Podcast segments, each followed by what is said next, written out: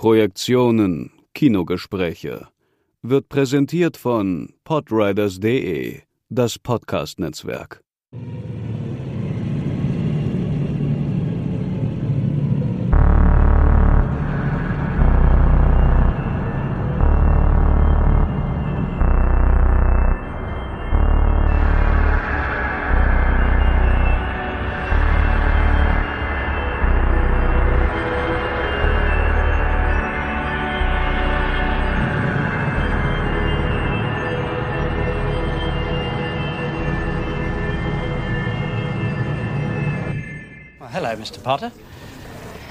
Sir. What are we drinking? Scotch.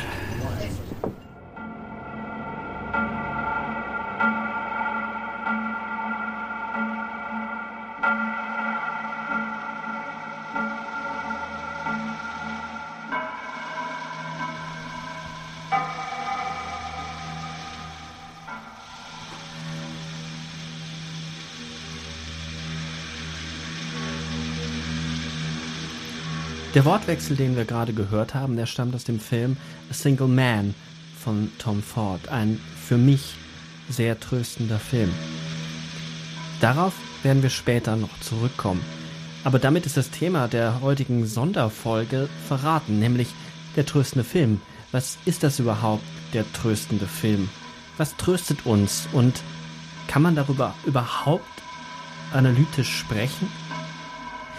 Genau aus dem Grund, weil es total schwierig ist, über diese sehr emotionale Seite der Filmrezeption analytisch zu sprechen, haben wir uns entschieden, ein ganz anderes Format für diese Podcast-Episode zu wählen.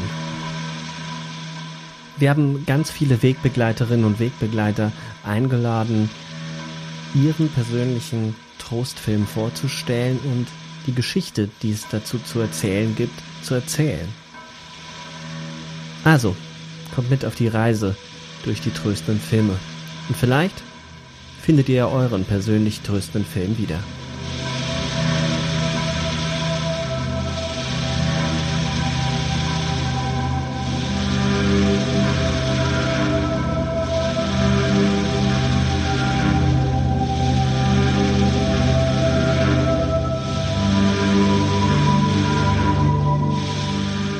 Ja, hallo Till schön, dass es geklappt hat, dass wir auch heute über Trost und Film sprechen. Ähm, jetzt werden dich ja nicht alle Leute kennen. Also wer ist Till Kleinert? Ähm, ja, hallo, Sebastian erstmal. Ich freue mich auch total, dass es klappt. Ähm, genau, wer ist Till Kleinert? Ich bin ein ja, Filmemacher im weitesten Sinne. Ich äh, bin ausgebildeter Regisseur, habe an der DFB studiert, habe da äh, verschiedene Kurzfilme gemacht, auch einen langen äh, Abschlussfilm, der hieß Der Samurai äh, aus dem Jahr 2014, lief auch im Kino ähm, und habe dann jetzt in den letzten Jahren vor allem als Autor fürs Fernsehen respektive Streaming gearbeitet. Genau. Ja, du hast ja auch äh, Hausen geschrieben mit deiner Co-Autorin. Mhm der eine Serie, die bei Sky lief äh, und doch sehr, sehr groß war und für das deutsche Publikum ja untypisch Horrorfilm. Also das muss man ja dazu sagen. Dein Genre ist äh, der Horrorfilm oder der Genrefilm. Ja, das stimmt, das stimmt. Das hätte ich vielleicht noch sagen sollen, dass ich äh, genau. Also die Filme, die ich mache, sind alle mehr oder weniger, glaube ich, dem Horrorgenre zumindest so äh, irgendwie teilweise zuzuordnen. Also ich mag unheimliche Stoffe. Ich mag es gern auch, mich im Kino zu fürchten oder irritiert zu werden, unangenehm berührt zu werden, sind irgendwie tatsächlich so, glaube ich, äh, Affekte, die ich oft suche oder zu denen ich mich hingezogen fühle im Kino und die ich dann auch selber versuche irgendwie zu produzieren. Und genau das äh, war der Grund, warum ich unbedingt äh, mit dir sprechen wollte, warum ich an dich gedacht habe, über den tröstenden Film zu sprechen diese Episode äh, handelt ja davon, sich emotional, persönlich daran anzunähern, welche Filme uns trösten, welche Filme gut zu uns sind, uns gut tun, wenn es uns schlecht geht. Und das ist so vielfältig und so unterschiedlich, dass es natürlich spannend ist, mit jemandem zu sprechen, der ja, ich ja auch äh, dem, dem Genrefilm, dem Horrorfilm zugeneigt bin, aber mit jemandem zu sprechen, der diese Filme auch dreht und damit arbeitet. Ähm, was ist denn, um gleich ins Thema reinzuspringen, was ist denn für dich ein tröstender Film? Welcher Film kommt dir da in den Sinn? Ja, ich habe ich hab auch viel drüber nachgedacht. Ähm, irgendwie den einen Film gibt's da vielleicht nicht. Irgendwie lande ich trotzdem recht schnell dann eher in der Kindheit und bei Filmen, die ich als Kind gesehen habe. Also E.T., mhm. E.T., der Außerirdische, war so ein Film, der mir sofort in den Kopf gesprungen ist, ähm, als einer, der so, ja, so, so, so eine tröstende Qualität für mich hat. Ähm, wenn ich dann ein bisschen weiter darüber nachgedacht habe, habe ich festgestellt, dass tatsächlich so Filme, die ich als tröstend empfinde, ähm, lustigerweise so ganz andere Filme sind als die, die ich einerseits selber mache und auch mhm. andere Filme als die, die ich jetzt vielleicht als meine Lieblingsfilme bezeichnen würde oder als Filme bezeichnen würde, denen ich mich so ja ästhetisch verbunden fühle oder in denen ich äh, irgendwie ja die mich auf eine andere Weise herausfordern. Also offensichtlich gibt es was, so eine Qualität von Trost, die ja eher was anderes ist, eher so was mütterliches. Also Trost, Trost ist ja wie wenn wenn die Mutter irgendwie sagt, man fällt hin und dann nicht so schlimm, wird wieder besser, pustet aufs Knie, packt einem Pflaster drauf. Und so dieses, dieses Gefühl zu bekommen, wenn ich einen Film gucke, ist vielleicht auch was, was so, ähm, naja, so ein bisschen schlecht beleumundet ist. Oder ich weiß es nicht. Also es gilt so, es gibt ja auch schwachen Trost oder so falschen Trost. Ne? Also Filme, die ich als tröstend empfinde, haben oft so eine Art von humanistischer Komponente, so eine gewisse Art von auch Versöhnlichkeit, die ich natürlich so als äh, denkender Mensch oft so ein bisschen verdächtig finde.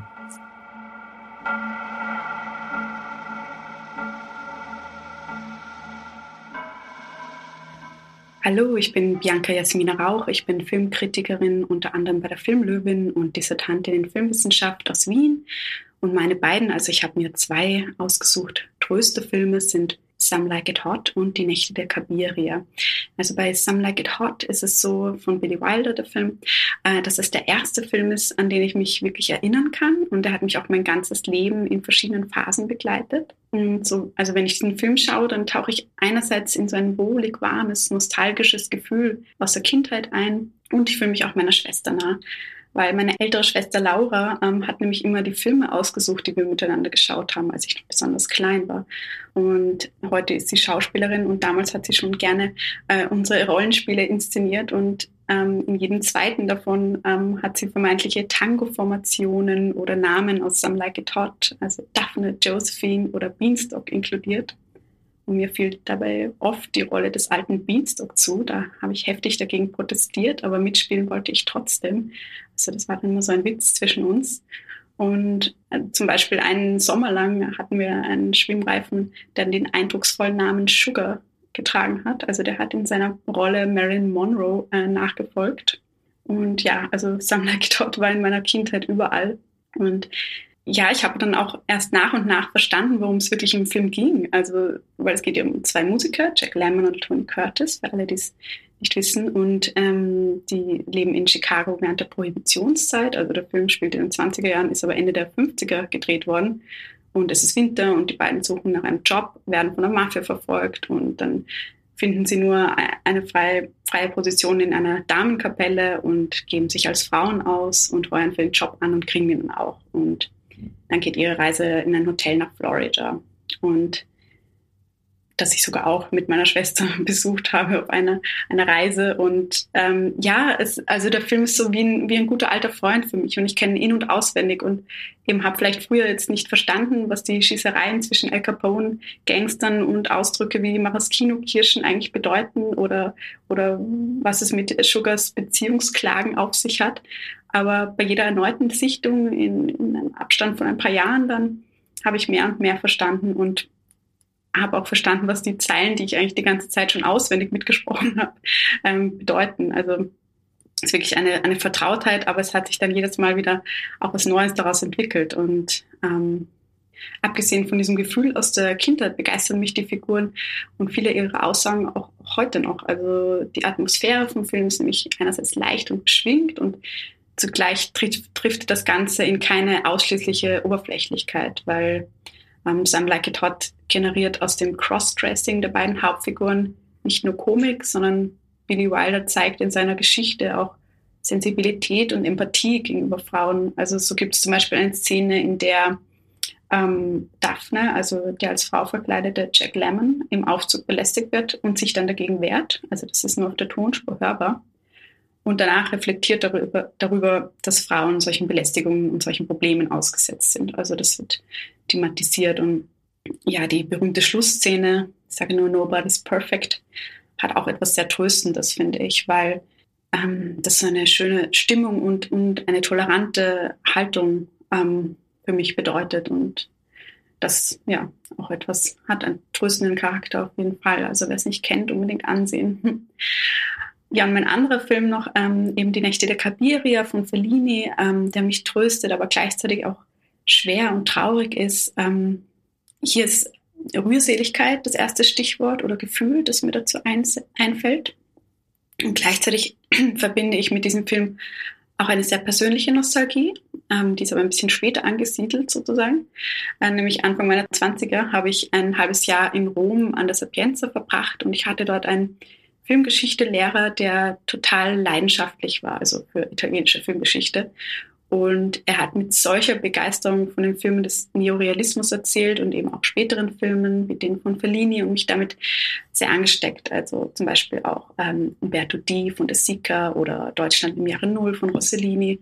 Nicht alles sehr rührende Filme. Und Cabiria jedenfalls, also wird von Giulietta Massina gespielt, die Frau von Fellini und ist im Prinzip eine sehr einsame Figur, die in ihrem Leben viel kämpfen muss ähm, sie verdient sich ihren Lebensunterhalt in Rom durch Sexarbeit und erleidet immer wieder schwere Schicksalsschläge, aber sie steht dann trotzdem wieder auf. Sie wird hintergangen, enttäuscht, aber ohne zu klagen ähm, steht sie wieder energisch auf. Und der Film zeigt sie als rabiates Energiebündel und ihre sensible Seite lernen wir dann andererseits in herzerwärmenden Momenten kennen, zum Beispiel durch Tanzszenen, durch Musik, Leute, die um sie herum lebendig sind und da entsteht eine ganz eigene Atmosphäre und ich finde, Bellini schafft es, solche Momente zu kreieren, ohne in sch schlechten Kitsch zu verfallen oder, oder niederschmetternde Dramatik. Und ja, für mich lebt die Erzählung von diesen schönen Momenten und von, auch von der aufrechten freundschaftlichen Beziehung zwischen Gabiria und ihrer Nachbarin und Kollegin Wanda. Zuerst recht ähm, hart und tough erscheint, also die Beziehung zwischen den beiden, aber sich dann als einzig aufrichtige erweist. Und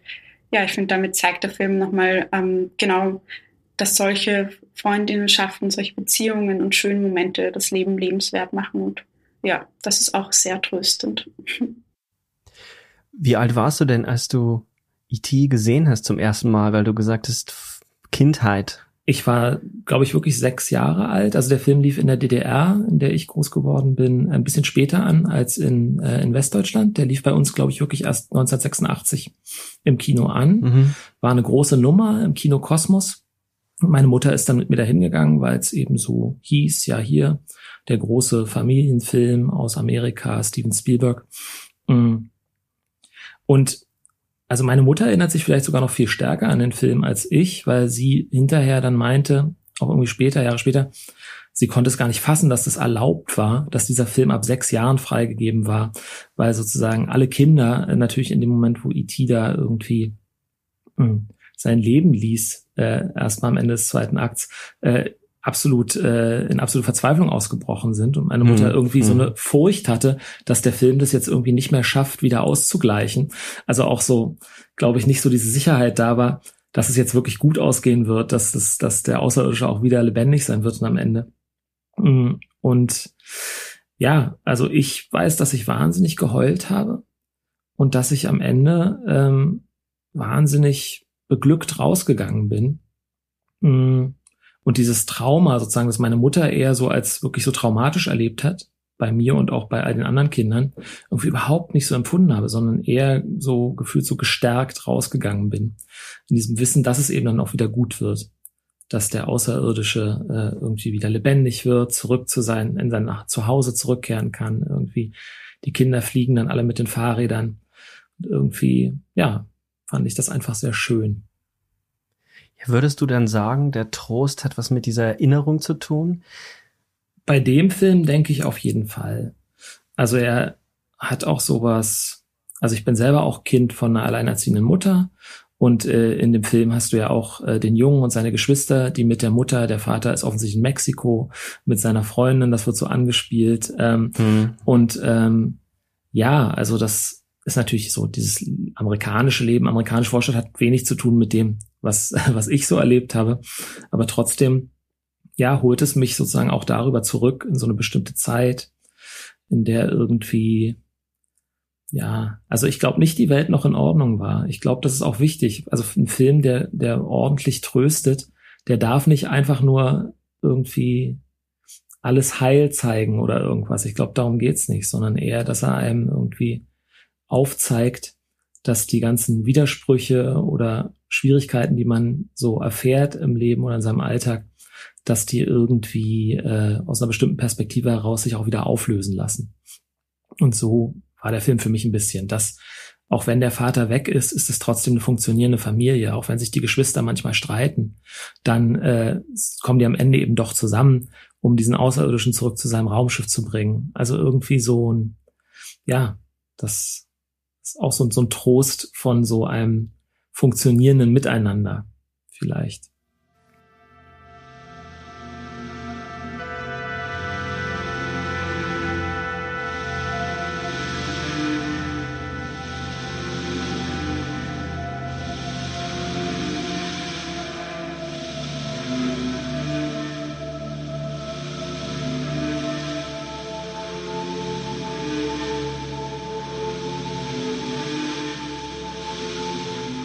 Moin Moin, hier ist der André vom Podriders Netzwerk und ich stelle euch heute meinen Film vor, der vielleicht nicht auf den ersten Augenschein tröstet, aber mich 162 Minuten lang jedes Mal wieder in einen Mantel hüllt.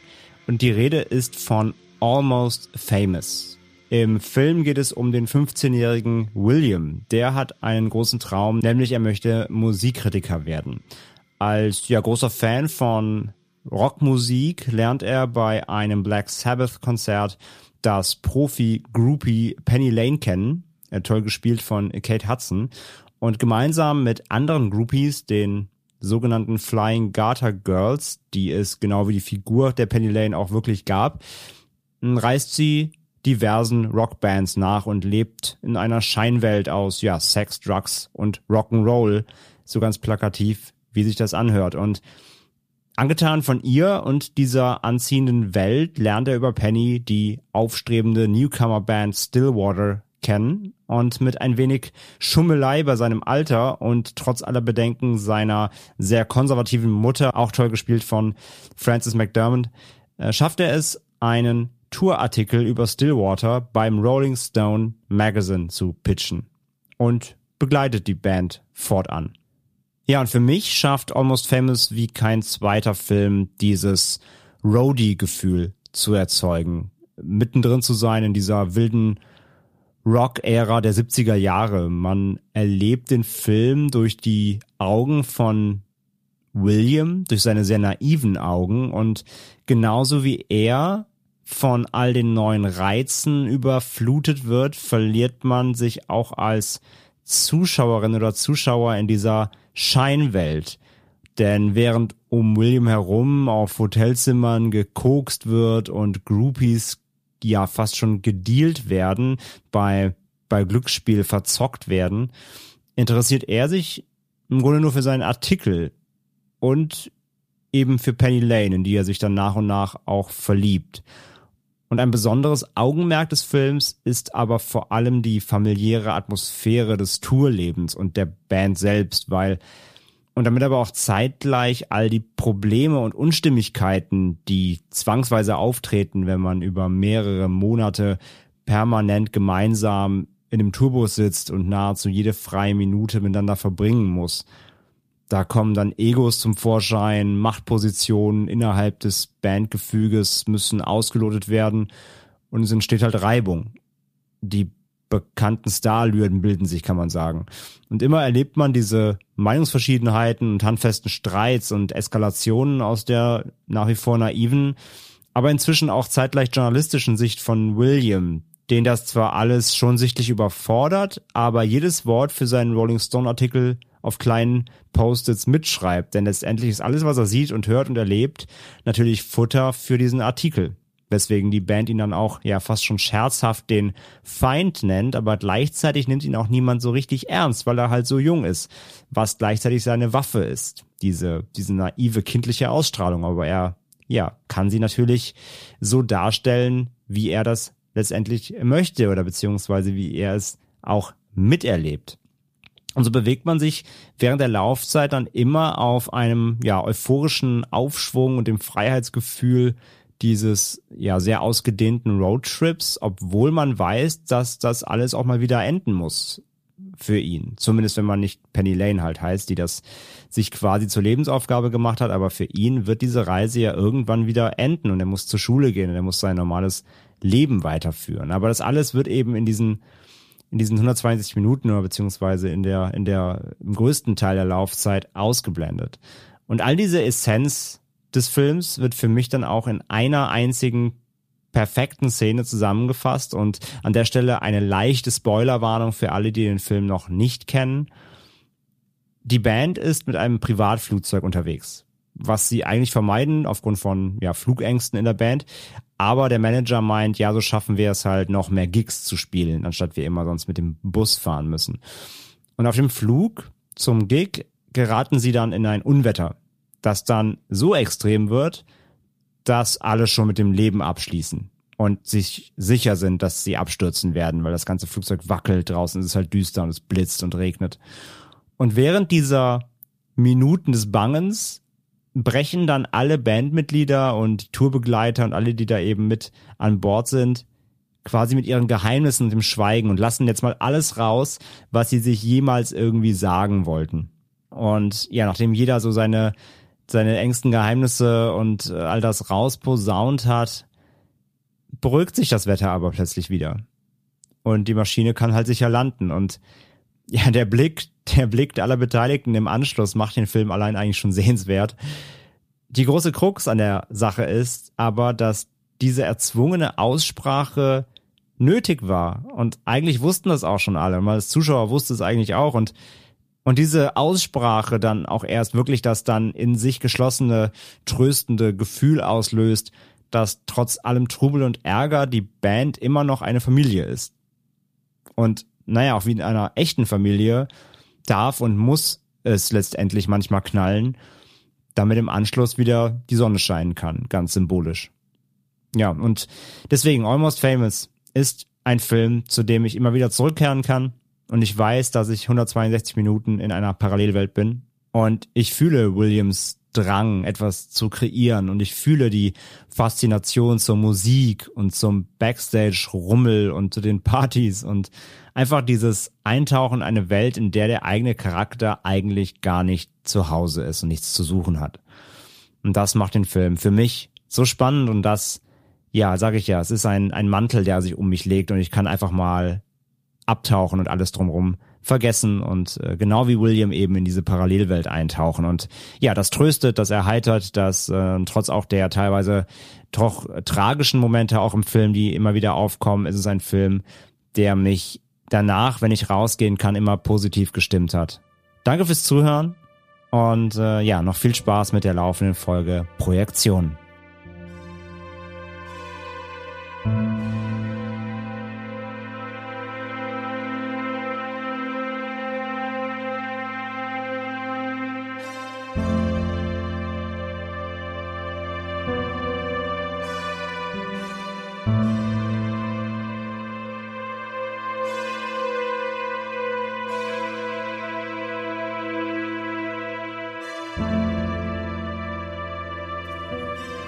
Nun, ich bin auf die Idee gekommen für diese Episode, weil ich mit meinem fünfjährigen Sohn ganz viele Filme schaue, die ich selbst schon als Kind gesehen habe. Und was sich dann eingestellt hat, war, dass ich wieder eingetaucht bin in eine Kindheit. Es ist so ein wohliges Gefühl, vielleicht auch ein bisschen Melancholie, aber auch tröstend. Weil sich dort zwei Erfahrungswelten verbinden. Eine vergangene, die dort oder die in dem Moment, wo ich diese Filme schaue, wieder auferstehen und die sich verbinden mit der aktuellen Erfahrungswelt meines Sohnes. Und dann wollte ich diesem Gefühl nachgehen und die erste Idee war natürlich, mit Markus gemeinsam eine Folge zum tröstenden Film aufzunehmen. Aber sehr schnell hat sich herausgestellt, dass diese Filme, der Zauber dieser Filme, die einen trösten, häufig darin liegen, dass man sie nicht auseinandernimmt, sie nicht analysiert, sondern sie einfach sein lässt. Es ist eher ein Gefühl, eine Atmosphäre, die sich einstellt, wenn man diese Filme schaut. Die Goonies beispielsweise. Oder Spaceballs.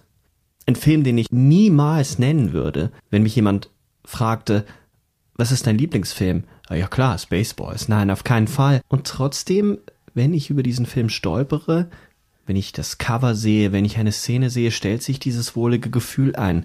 Ich kann mich erinnern, wo ich diesen Film zum ersten Mal gesehen habe. Meine Tante hatte wahnsinnig viele Videokassetten und ich kann mich an den Geruch dieser Videokassetten erinnern.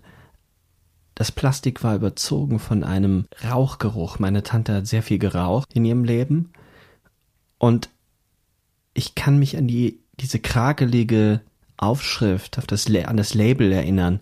Und ich habe den wirklich ganz oft bei ihr geschaut. Der Humor dieses Films, den habe ich wahrscheinlich gar nicht verstanden.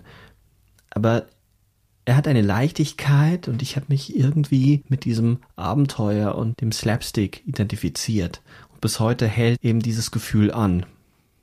Und daher will ich auch gar kein schlechtes Wort über diesen Film verlieren und wahrscheinlich muss man auch gar kein schlechtes Wort über diesen Film verlieren. Allerdings habe ich mich dann gefragt, gibt es nicht doch einen Film, der mich tröstet und den ich als persönlichen Lieblingsfilm, als einen meiner Lieblingsfilme beschreiben würde. Und ich bin dann auf A Single Man von Tom Ford gestoßen. Das ist die Verfilmung des Romans von Christopher Isherwood. Und es ist eine sehr persönliche Verfilmung. Es ist eher eine Interpretation des Romans, Tom Ford gibt eine eigene Version, eine Lesart vor, verfilmt mit Julian Moore und Colin Firth. Und das Ganze ist mit so einem Stilwillen verfilmt, der mich jedes Mal umwirft. Ich möchte an dieser Stelle ein kleines bisschen schummeln und eine Passage aus der Ausgabe vom Kulturspiegel vorlesen. Da schreibt Wolfgang Höbel.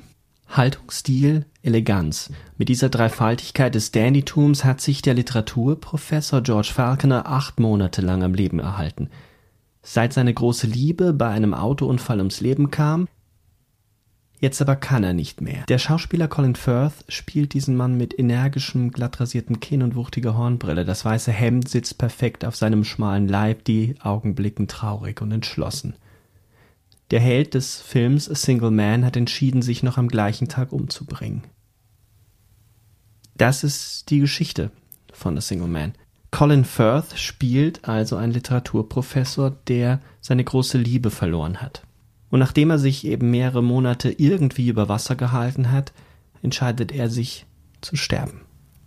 Aber diesen einen Tag, diesen einen Tag gibt er sich noch. Und dann eröffnen sich ihm ganz neue Momente. Das Leben beinhaltet eben doch diese Magie und diesen Zauber. Und das fängt Tom Ford mit stilsicherer Eleganz ein. Diese Erzählung über die große Liebe und den unausweichlichen Tod fasziniert mich. Und sie tröstet mich, weil sie zeigt, dass eben dieses Leben zum Tode hin das ist, was diesen Momenten auch die Magie und den Zauber gibt diese Einzigartigkeit, dass es ein singulärer Moment ist und dass diese Liebe eine sehr romantische Vorstellung natürlich, eine sehr idealistische Vorstellung davon, die aber eben geädert wird durch diese Melancholie, möglich ist. Und ganz häufig muss ich diese Filme gar nicht sehen. Ich habe mich jetzt erst getraut, nachdem ich den Film viermal gesehen habe, zweimal davon im Kino, Single Man wieder anzuschauen. Ich hatte wirklich Angst, dass ich dieses Gefühl des Trostes verflüchtigen könnte. Vielleicht hatte ich Glück. Es funktionierte weiterhin. Aber nichtsdestotrotz bleibt irgendwie bestehen, dass ich diese Filme gar nicht sehen muss, damit sie mich trösten. Ein Film wie Igby Goes Down, der mich zurückwirft auf den Moment, als ich der Kleinstadt entfliehen wollte. Ich muss ihn nicht sehen. Ich fühle ihn, wenn ich mich erinnere oder wenn ich diese eine Brücke in meiner Heimatstadt überquere, wenn ich meine Eltern besuche. Und das Besondere ist, dass diese Filme, diese tröstenden Filme sich bei mir ganz oft mit Musikstücken oder eben Büchern verbinden. Im Falle von A Single Man mit dem großartigen Roman, der wie eine Ergänzung des Films oder der Film wie eine Ergänzung des Romans, der Romanfigur funktioniert. A Single Man, das ist ein Film, der mich sehr tröstet. Ich finde es total interessant, dass du auf E.T. gekommen bist, weil ich auch beim Nachdenken darüber, ich habe mich dann für andere Filme entschieden, die mich in einer anderen Lebensphase oder für eine andere Lebensphase tröstend sind. Aber ich bin auch auf diese Art von Film gekommen, weil E.T. ist ja auch ein Abenteuerfilm. Also diese Kinder brechen ja auf und in eine Welt der Erwachsenen. Sie müssen Aufgaben erfüllen, sie müssen ja auch gegen die Erwachsenen bestehen.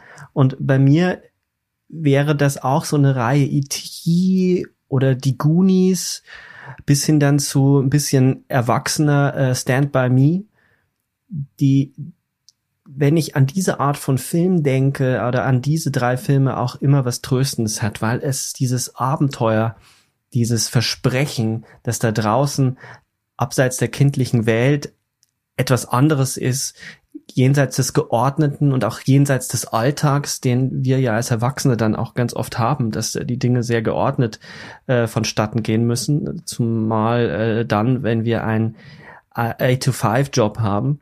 Und in diese Filme einzutauchen, ich also es ist jetzt vor kurzem passiert, dass ich die Goonies eben wieder äh, gesehen habe und es gelingt mir wirklich außerordentlich gut, in, mich in diesen in diese Filme zu verlieren. Und äh, so wie du es schon gesagt hast, man misstraut denen ja auch, weil Goonies ja sehr, sehr formelhaft funktioniert und ja auch ein sehr naiver Film ist auf seine Art und Weise. Ähm, aber er hat dadurch was äh, Zauberhaftes und was Tröstendes. Ja, also ich glaube, das hat auf jeden Fall, also in, im Moment, also in der Erstrezeption als Kind, hat dieses Abenteuerliche bestimmt eine viel, viel größere Rolle gespielt als irgendwie andere Aspekte. Also einfach so spannend. Am Anfang hatte man ja auch Angst vor diesem Wesen, das da aus dem Wald kommt und so und da den Ball zurückwirft aus dieser, aus dieser, aus diesem Schuppen und so. Mhm. Auf jeden Fall. Aber tatsächlich ist es zum Beispiel so Filme wie die Goonies oder auch Stand By Me zum Beispiel, finde ich aus heutiger Perspektive eher fast schon so devastating. Also es, es ist ja auch, er beginnt ah. ja auch mit, ah. er beginnt ja auch mit diesem, es gibt ja auch diese Klammer, ne, ähm, dass er irgendwie vom Tod mh, hm, dieses alten Freundes erfahren hat, der irgendwie da in einer, ja, in so bei Stand genau, bei Stand by Me. Und ähm, das irgendwie eigentlich sozusagen finde ich, so aus einer Erwachsenenperspektive gar kein Trost so richtig in diesem Film drinsteckt für mich, sondern eher sozusagen, also es gibt so eine Art von Sentiment, also es gibt eine Melancholie, so ein Zurückerinnern, aber es ist schon so gebrochen, durch so eine gewisse Hoffnungslosigkeit. Also eigentlich habe ich das Gefühl, die Unschuld dessen, was uns auf dieser Hauptebene, dieser Erzählung über die Kinder, die die Leiche suchen, äh, erzählt wird, ist ja auch eine Geschichte vom Verlust der Unschuld. Ne? Dann sehen sie die Leiche mhm, mhm und irgendwie mhm. sind sie alle verändert oder einerseits ist es gar nicht so groß, es ist halt einfach ein toter Mensch und das kommt so krass bei diesen Kindern auch an. Ähm, und dann eben gerahmt nochmal davon, dass eben einer von denen dann auch tatsächlich gestorben ist, offensichtlich der erste aus dieser Gruppe. Ne? Und das finde ich zum Beispiel eigentlich ist für mich eher so das Gegenteil von Trost. Also wo ich den als mhm. junger Mensch vielleicht noch als so abenteuerlichen Film, boah, wir suchen eine Leiche und sowas sehen kann, nimmt für mich aus heutiger Perspektive bei dem Film viel stärker so dieses, mh, hm, ja, dieses Erkennen der Endlichkeit ähm, und, und dass da eben dann auch kein so richtiges Geheimnis mehr ist, sondern man ist dann irgendwann einfach tot. Das nimmt für mich einen mhm. viel, viel größeren Raum ein, zum Beispiel bei einem Film wie dem. Das ist, äh, ja, also darüber habe ich auch viel nachgedacht, weil das eine ist so eine Art von äh, Sentiment oder Melancholie, so eine Erinnerung an eine Zeit, als man jünger war.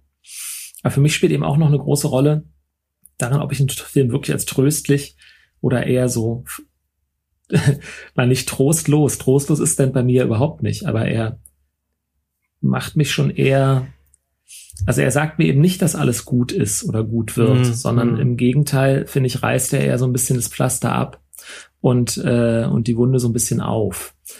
Und ich habe immer das Gefühl, mich trösten oft Filme, die so sehr, ja, auf eine, das meine ich ja. Also man misstraut dem dann eben auch, aber die auf so eine sehr, äh, ja, umfassende Weise so versöhnlich sind. Äh, ich kann mal ein Beispiel nennen, einen Film, den ich mehrfach im Kino gesehen habe und immer geweint habe, ähm, relativ ein neuerer Film, obwohl es einer ist, den ich wirklich niemals irgendwie äh, äh, so offen so sagen würde, wow, was für ein toller Film, ich liebe diesen Film und so weiter, weil er auch in vieler Hinsicht für was steht, für eine Art von Film, die ich eigentlich gar nicht mag oder sogar ablehne, ist der Film Pride.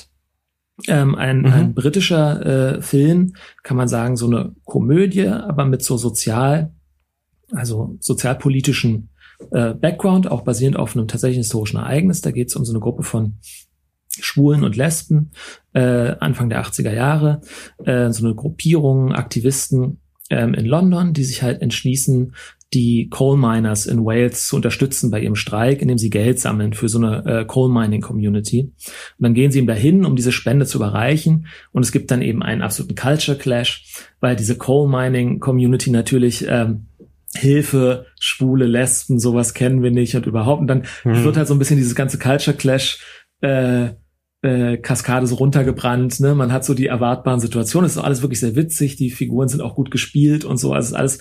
Mh. Mm. Und dann ähm, gibt es am Ende eben äh, eine Szene und das ist dann ja auch historisch verbirgt. Das macht es dann vielleicht für mich noch rühren, ne? aber da kann ich einfach ja, das, da gibt's dann das Gay Pride äh, Wochenende quasi in in London und äh, plötzlich tauchen irgendwie so Busse auf, mit denen keiner gerechnet hat und es kommen halt diese Coal Miners alle aus dieser Community, um beim Gay Pride mitzumarschieren. also es gibt so eine Art von übergreifender Solidarität, also die Solidarität, mhm. äh, die sozusagen, obwohl es ein ja ein eigentlich anderer politischer politischer Kurs ist, aber irgendwie wird in der sozusagen Marginalisierung, der äh, wird so eine Art von Einigkeit empfunden, die sich dann eben auch so solidarisch äußert. Und dieses Überbrücken, diese Möglichkeit des Überbrückens von so Partikularinteressen, sage ich es jetzt mal, hin zu so einer übergeordneten, solidarischen Gemein Gemeinschaft, Gemeinsamkeit, ist selbst in einem Film, der halt sehr formelhaft ist, also tolle Schauspieler, wie gesagt, und so. Also so ein typisches britisches, äh, so Working Class Comedy Ding halt so, ähm, hat mich dann doch ziemlich tief angerührt und bewegt. Das hat dann sicherlich auch immer viel mit Themen zu tun, die einen selber beschäftigen gerade oder so. Aber ähm, ja, es gibt auch eine Szene, da kehrt dann einer von diesen schwulen Männern sozusagen, der, der auch immer sozusagen, der immer nicht mitkommt, der ist nur der Partner von einem von diesen Aktivisten, hat so einen Buchladen, so einen schwulen Buchladen in London und der findet es total dämlich, was wollen die da, kriegen doch nur auf die Schnauze, wenn die da hinfahren und so. Mhm. Und ähm, fühlt sich dann aber sozusagen durch diese Erfahrung, die die Leute dann da tatsächlich machen und so irgendwie so ermutigt, dass er tatsächlich dann selber auch da nach Wales fährt und eben nicht in diese Gemeinde, aber zu offensichtlich seinen entfremdeten Eltern die da in so einem Haus leben. Also wir merken dann, ah, der kommt aus so einer Region, der kommt von da. Für den ist sozusagen das sich davon lossagen und nie wieder dahin zurückkehren so lebensnotwendig gewesen an irgendeinem Punkt. Und dann siehst du auch wirklich nur, wie diese Tür sich öffnet und dieser Vater ihn anschaut und es gibt so einen Blickwechsel und wir sehen dann nicht, was dann passiert hinter dieser Tür. Aber wir merken, es gibt so eine Art von, auch hier, den Ansatz einer Versöhnung, einen Schritt äh, hin in so eine Richtung, wo es vielleicht möglich ist dass sich auch diese sehr unterschiedlichen Lebensentwürfe wieder begegnen können. Und irgendwie, ja, weiß nicht, das macht mich total fertig. Also das ist so, einerseits macht es mich total traurig, also sentimental, ich weine dann auch, aber, ähm, aber irgendwie tröstet mich, trösten mich solche Erzählungen extrem. Also Erzählungen von Gemeinschaft, Erzählungen von irgendwie äh, von so einem Überkommen von Konflikten oder so einem Erkennen, dass Konflikte vielleicht irgendwie nicht so groß sind, dass sie nicht irgendwie überkommen werden können. Also auch, ich liebe deswegen zum Beispiel auch so stark, und die haben auch so was Tröstliches für mich, die Studio Ghibli-Filme. Mhm. Ähm, also vor allem, auch da gibt's Abstufungen, finde ich, weil ich finde, die Filme von äh, Isao Takahata zum Beispiel sind oft viel unversöhnlicher. Also wenn ich zum Beispiel an Prinzessin Kaguya denke, das ist ein Film, den finde ich überhaupt nicht tröstlich. Der ist, da, der ist furchtbar irgendwie. Es geht um Eltern, die nicht verstehen, was ihr Kind braucht. Und ihr Kind verlässt sie am Ende deswegen wieder und kehrt zurück irgendwie auf den Mond, wo es hergekommen ist, eigentlich als Wunder für sie. Es ist furchtbar. Ja. Aber die Filme von Hayao Miyazaki, also Kikis kleiner Lieferservice, Mein Nachbar Totoro, äh, auch selbst sowas wie Prinzessin Mononoke, der ja eigentlich schon auch sehr konfliktig und sehr so irgendwie auch harte Fronten ist, wo es eben trotzdem darum geht, mit so einem leichten Außenblick, meine Psychotherapeutin nennt das den Großelternblick oder den Großmutterblick, also ein Blick, der weiß, der eine andere Perspektive hat, weil er sozusagen durch bestimmte Sachen schon durch ist und ein bisschen stärker von außen drauf gucken kann, eben auch erkennt, dass hier ein Ausgleich geben muss und dass ein Ausgleich auch möglich ist. Irgendwie, sowas tröstet mich massiv in, in Filmen und immer stärker in den letzten Jahren. E.T., can you say that? Can you say E.T.? E.T. E.T. Hallo, liebe Hörer der Projektionen. Mein Name ist Matze, Matthias Holm, je nachdem.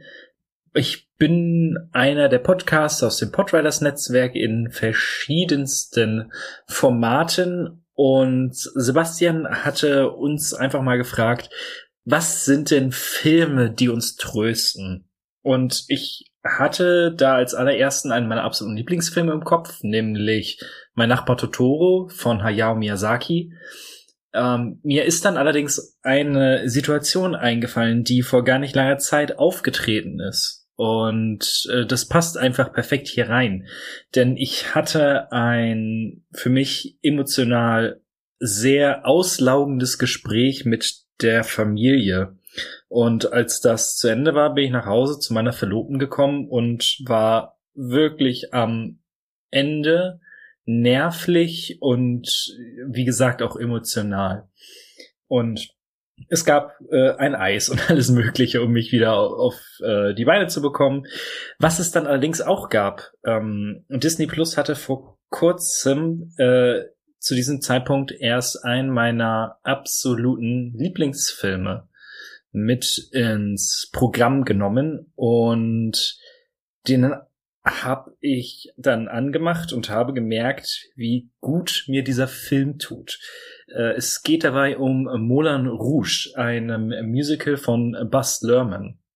Der Film war meine erste große Musical-Liebe. Diejenigen, die die anderen Formate hören, in denen ich dabei bin, wissen, dass ich großer Musical-Fan bin. Äh, als ich den das erste Mal gesehen habe, hatte mich sogar dazu gebracht, äh, damals noch im linearen Fernsehen, meine Lieblingsserie Pushing Daisies nicht zu gucken. Äh, wer nicht weiß, worum es im Moulin Rouge geht, es äh, geht um einen jungen, geldlosen Autoren äh, namens Christian, der nach Paris kommt und sich dort in die Tänzerin und Prostituierte Satine verliebt. Die möchte allerdings Schauspielerin werden. Und insgesamt möchte der Chef des Moulin Rouge äh, die, den Ruf des Etablissements ein bisschen verbessern. Und dazu soll ein Investor, der es ebenfalls auf Satine abgesehen hat, in ein Theater umwandeln. Also schreibt Christian ein Stück über eine indische Konkubine, die eigentlich an einem Maharaja äh, versprochen ist, die sich allerdings dann in einen geldlosen Sitarspieler verliebt. Man hat also ein Stück im Film, was die Filmhandlung widerspiegelt und so weiter und so fort. Und das ist eigentlich auch eine der Sachen, die bei Moulin Rouge für mich immer wieder ähm, die diesen Film immer wieder so toll machen, die für andere Leute allerdings sehr häufig als anstrengend gelten. Denn der Film ist all das, was ich am Musical so liebe, auf 5000 gedreht. Und der Film ist laut. Er ist enorm bunt und sämtliche Emotionen sind dermaßen überhöht. Da ist dann die Eifersucht, die tiefste Eifersucht, die man überhaupt empfinden kann. Da ist die Liebe die große Liebe. Und alles an diesem Film sagt einem letzten Endes, das ist hier nicht real, das ist Fiktion. Äh, dementsprechend hat der Film für mich in dieser Situation eine hervorragende Zuflucht vor der Realität irgendwie geboten. Allerdings, da es dann ja doch irgendwo um menschliche äh, Emotionen geht, wurde die Realität nie so komplett ausgeschlossen.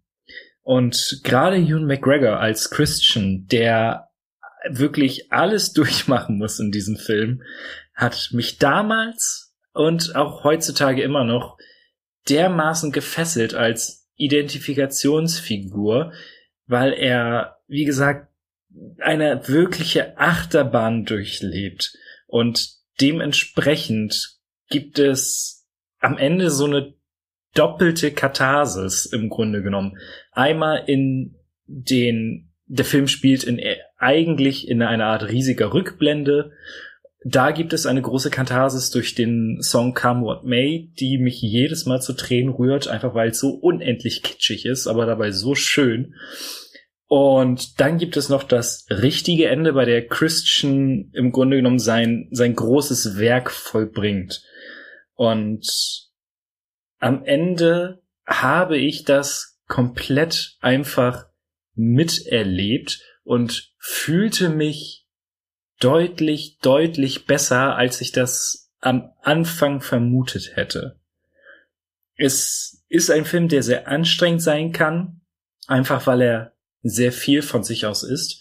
Aber für mich vereint er eben all das, was Musicals so unfassbar toll macht und hilft mir dann vielleicht auch das nächste Mal, wenn äh, ich eine schwere Zeit habe. I don't want you to sleep with him.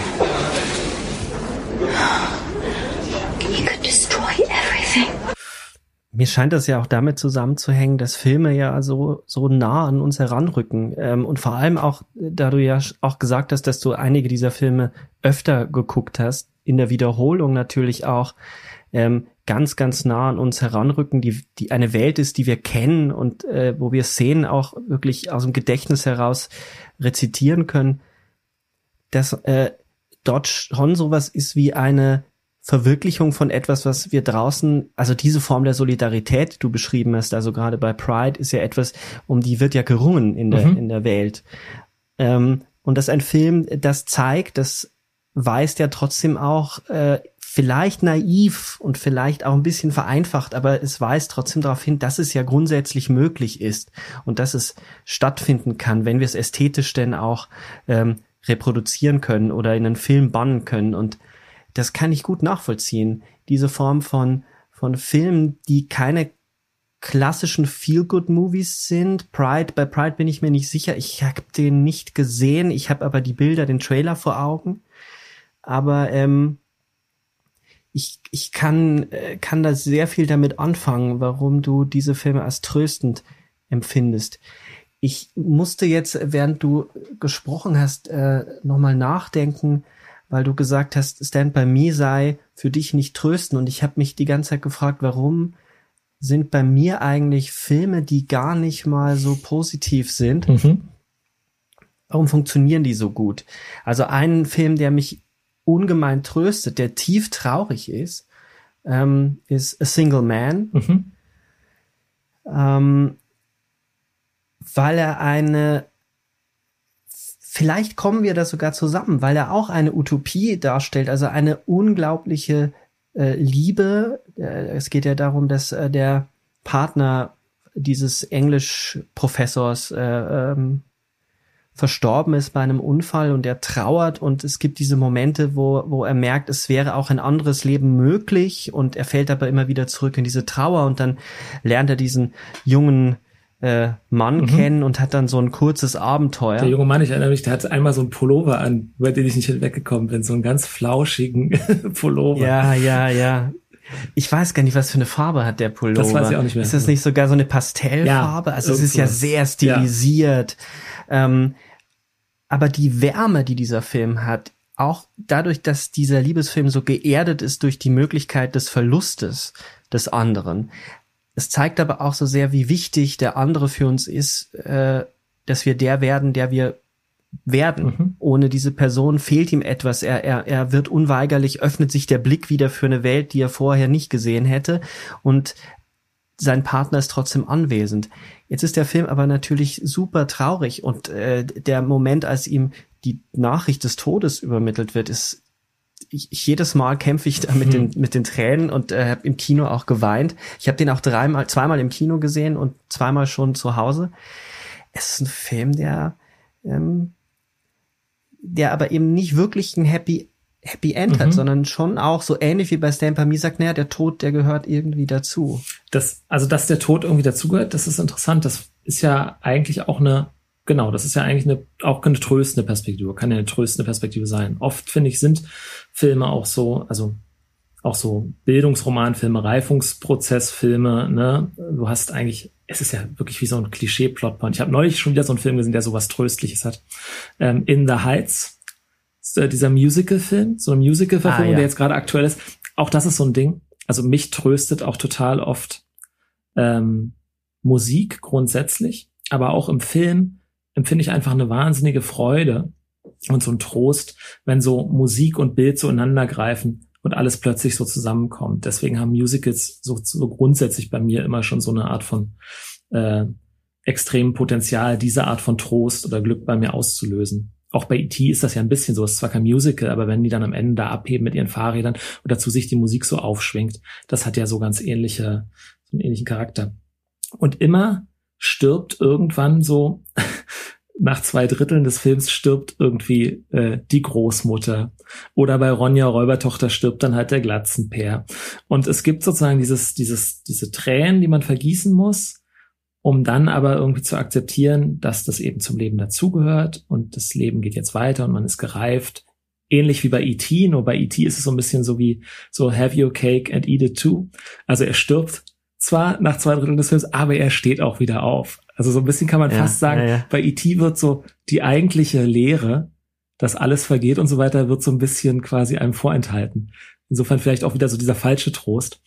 Mm, Dass, dass man sozusagen, man setzt sich so auch mit der Möglichkeit des Todes auseinander äh, und des Verlusts, aber er wird dann eben gleich wieder zurückgenommen, um es nicht zu, also so könnte man, wenn man böswillig wäre, könnte man es so lesen. Ja, aber ganz so, ich finde schon, dass E.T. muss ja die Erde verlassen, er muss sich ja von ihm verabschieden und ähm, wenn man den Film jetzt überinterpretieren will, geht es ja auch darum zu verarbeiten, dass der Vater abwesend ist und er muss, er lernt dann eben auch Mhm. in der äh, sich zu verabschieden, den, die Distanz auszuhalten.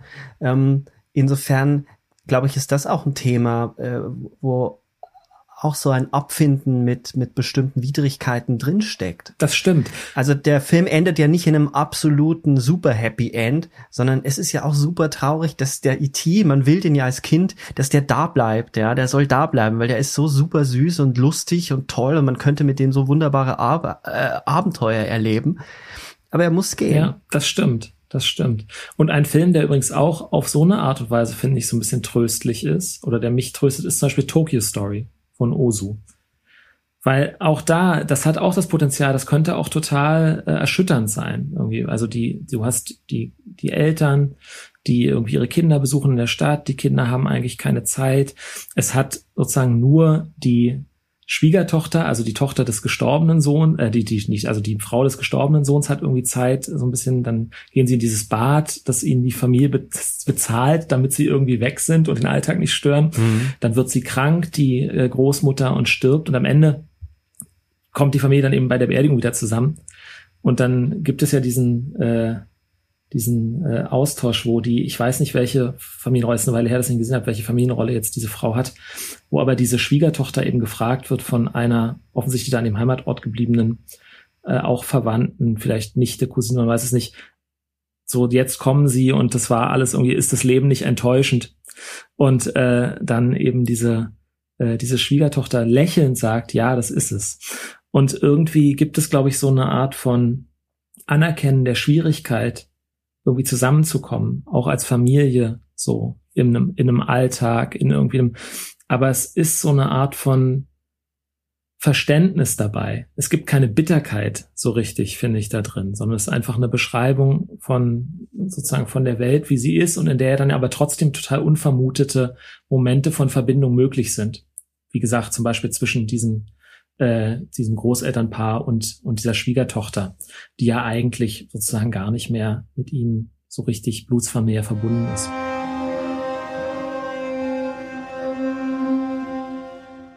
Mein Name ist Liebe Schlösser. Ich bin Filmwissenschaftlerin und ich beschäftige mich primär mit Gender- und Queer-Thematiken im Film, mit körpertheoretischen Fragen und mit Normativitätsdebatten. Ein Film, den ich wahnsinnig tröstlich finde, ist der Film Arizona Dream von Emilia Kusturica ähm, aus dem Jahr 1993. Der ist tatsächlich in Deutschland nicht so wahnsinnig bekannt äh, geworden, obwohl er auch, finde ich, sehr gut besetzt ist. Also Axel Blackmar, das ist der Hauptcharakter, der wird gespielt von Johnny Depp. Ähm, das weibliche Pendant dazu wird gespielt von Lily Taylor beziehungsweise Faye Dunaway. Und Jerry Lewis und Vincent Giallo ähm, spielen weitere ja, Nebenrollen.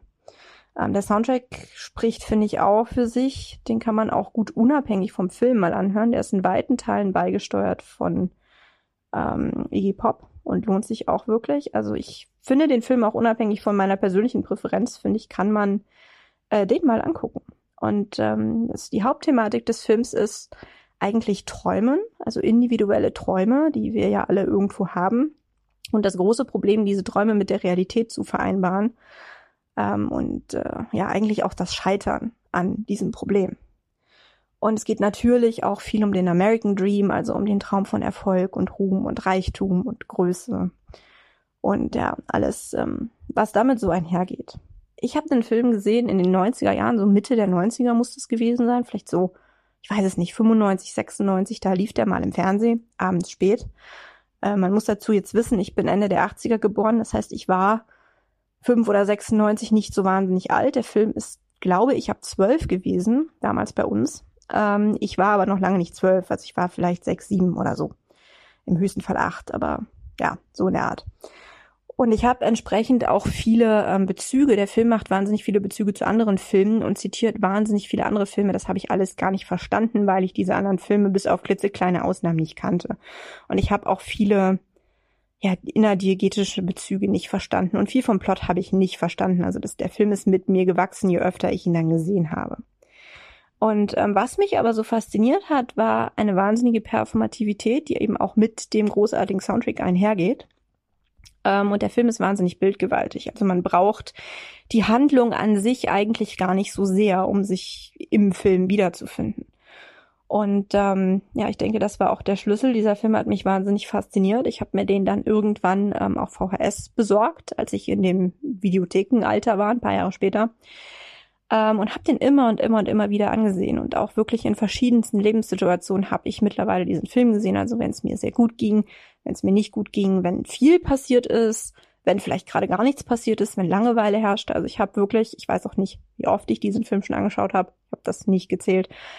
Aber es ist wirklich sehr oft gewesen. Und so hat sich zwischen dem Film und mir tatsächlich sowas wie eine Beziehung ähm, aufgebaut, würde ich sagen, weil wir wissen ja alle als ähm, Menschen, die viele Filme rezipieren und sich viel mit Film beschäftigen, dass der Film uns das zurückgibt, was wir in den Film reingeben. Und ich glaube, dadurch, dass der Film und ich uns schon so oft begegnet sind in unterschiedlichen Lebenssituationen, ähm, hat dieser Film mir auch immer und immer wieder unterschiedliche Dinge zurückgegeben. Also es ist ja kein Geheimnis, dass ähm, man davon ausgehen kann, dass der Film den Blick zurückwirft oder dass der Film eben der Spiegel ist, mit der Filmpsychoanalyse gesprochen. Und ich glaube, das ist für mich auch der Grund, warum ich diesen Film als so wahnsinnig tröstend empfinde, weil es wirklich eine persönliche Beziehung gibt zwischen diesem Film und mir und auch weniger zwischen den Charakteren, weil die sind wirklich alle sehr ja in ihren eigenen Träumen und in ihren eigenen Problemen und in ihrem eigenen Scheitern ähm, gefangen und dort inbegriffen. Eigentlich ist das auch ein absoluter Film über das Scheitern. Ohne dass ich jetzt zu viel spoilern möchte, für die, die den Film vielleicht wirklich noch angucken wollen.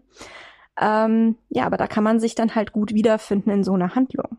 Und ähm, mir hat das eben sehr früh begonnen. Da war ich, ja, sagen wir mal so sechs, sieben. Und bis heute gucke ich den Film ab und zu immer wieder. Und ich entdecke auch immer wieder Neues. Dieser Film ist wahnsinnig dicht mit den ganzen Verweisen, die er eben auch gibt, die man beim ersten oder zweiten oder dritten Schauen vielleicht alle gar nicht sieht. Und ähm, so bin ich dann über die Zeit mit diesem Kunstwerk, was es für mich tatsächlich ist, zusammengewachsen. Und es hat ein bisschen was davon, dass man einen alten Freund besucht, ähm, den man schon lange, lange kennt, wenn man diesen Film dann nach einem halben Jahr oder nach einem Jahr, ich meine, so oft schaue ich den nicht an, dann nochmal rezipiert und wieder was Neues entdeckt und wieder irgendwas sieht, was man nicht gesehen hat, die anderen 30 Male, als man ihn geguckt hat oder so.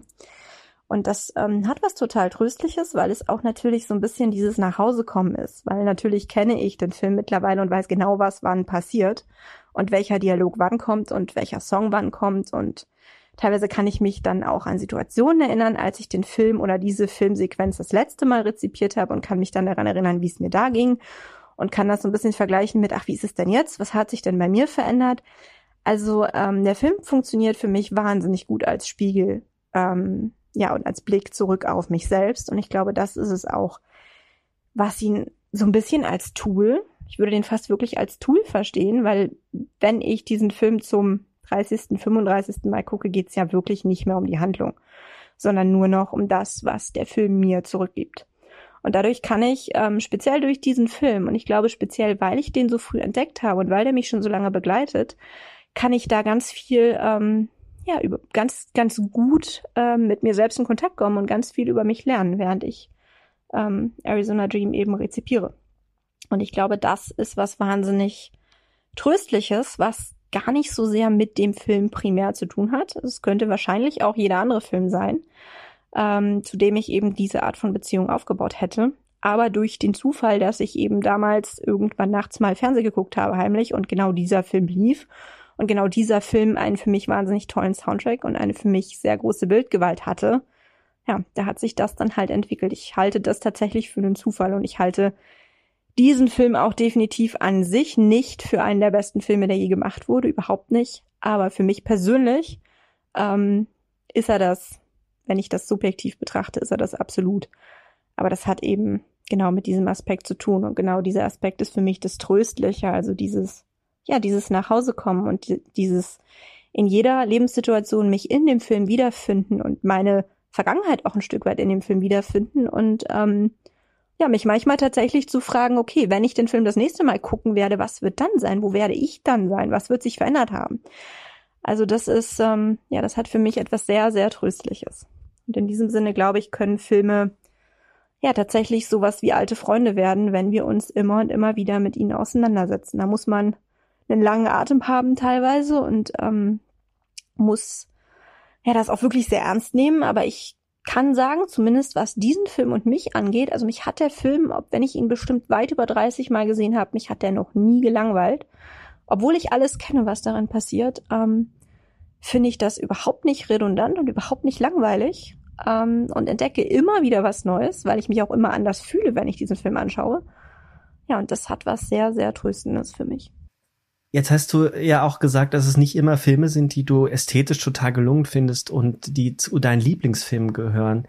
Ähm, das ist ja eine interessante Unterscheidung, die ich auch so treffen würde. Das sind Filme, die ich, die würde ich jetzt nicht zu den, unbedingt zu den Meisterwerken. Also Single Man ist ein bisschen eine Ausnahme. Ich finde den auch formal ästhetisch und ich finde den zum Niederknien schön.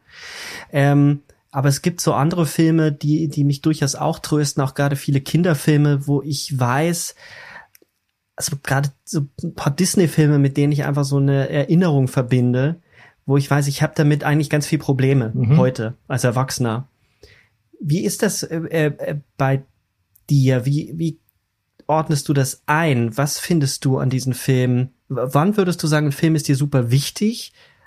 Aber er tröstet dich überhaupt nicht. Was ist das dann, was dich anspricht? Hm. Nur um das vielleicht okay. noch mal mehr zu verstehen. Also zum Beispiel einer meiner absoluten Lieblingsfilme ist Texas Chainsaw Massacre von Toby Hooper.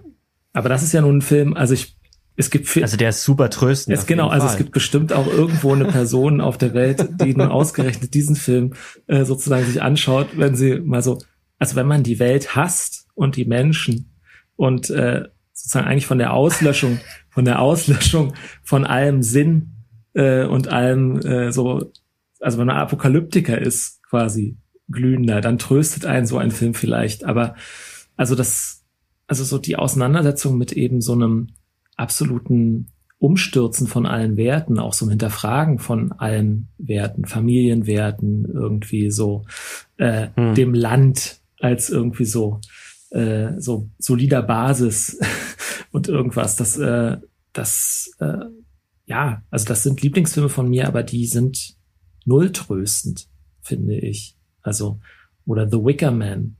Das hat ja auch, mhm. das hat ja auch mhm. nichts Tröstliches. Also, nee. dieser, das ist beunruhigend. Genau. Das ist, äh, es ist erschütternd mit, mitunter. Man nimmt gerade bei Wicker Man äh, sehr viel mit über über Machtverhältnisse und Manipulation. Ja. Und ähm, diese Bilder am Ende, wo, wo sie diese Holzstatue, äh, diesen Holzaufbau verbrennen und er verbrennt mit und alle in diesen, diesen, diesen Sang, diesen Gesang einstimmen, das verfolgt einen, finde ich, schon eine Weile. Es ist Wickerman ja auch kein, kein Horrorfilm, der ähm, auf so einem Schocklevel total beängstigend ist, aber er schleicht sich so, so ein in ein. Zumal und da, zum, ich habe ja. eine Zeit lang habe ich Wickerman auch, also oder immer noch eigentlich, ich finde ihn auch ein bisschen witzig, muss ich sagen. Und oft erwische ich mich dabei, dass ich beim Gucken eher die Perspektive der Dorfbewohner einnehme, gegenüber diesem Polizisten als umgekehrt. Also weil natürlich er in seiner Steifheit und in seiner, also mhm. dieser Puritanismus, den er da an den Tag legt und wie er das so versucht aufrechtzuerhalten, es hat ja auch was Lächerliches. Und irgendwie sind wir ja auch sozusagen, was so die Sexualmoral und sowas angeht, sind wir äh, in Anführungszeichen wir ja irgendwie auch schon weiter. Also es gibt, finde ich, auch der Film lädt einen auch schon dazu ein, so ein bisschen sich fast mit den Bösen dieser, dieser sozusagen ja, freilebenden ja, ja, Gemeinschaft gegen den Protagonisten zu verbünden. Aber das wird natürlich durch die Schrecklichkeit des Endes so ein bisschen konterkariert einerseits. Und andererseits ist ja dann das Ende nicht mal mehr, also es endet ja dann damit, dass er, glaube ich, auch nochmal, bevor er angezündet wird, ruft, eure Felder werden jetzt dadurch auch nicht wieder blühen. Ihr werdet jetzt dadurch auch keine irgendwie Ernte bekommen. Dass also auch dieses Opfer, dieses äh, okkulte Opfer am Ende wahrscheinlich ja sinnlos bleibt.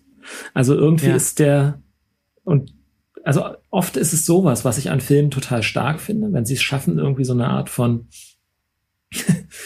ja, wie so einem so eine gewisse Sinnlosigkeit bestimmter Bemühungen so fast so vorzu, äh, vorzuexerzieren.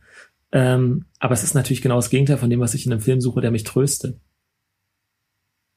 Und das ist doch eigentlich, äh, finde ich, ein ganz schöner Gedanke, dass das Kino so vielfältig sein kann, dass man dort hineingeht, wie manche sagen ja immer, das Kino ist ihre Kirche, aber dass man hineingeht in einen Ort, wo man auch was, manchmal was mitnehmen kann, manchmal was mitnehmen will, nämlich Trost und äh, 90 Minuten oder 120 Minuten ähm, behütet werden will, aber dann gibt es eben auch diese anderen Momente, die, die wahrscheinlich auch damit zu tun haben, wie man so gestrickt ist oder was man so gesehen hat. Also ich, es gibt, ich, ich kenne in meiner Blase so sehr viele Leute, die ähm, äh, Texas Chainsaw Massacre natürlich gut finden. Ich, ich verehre diesen Film auch.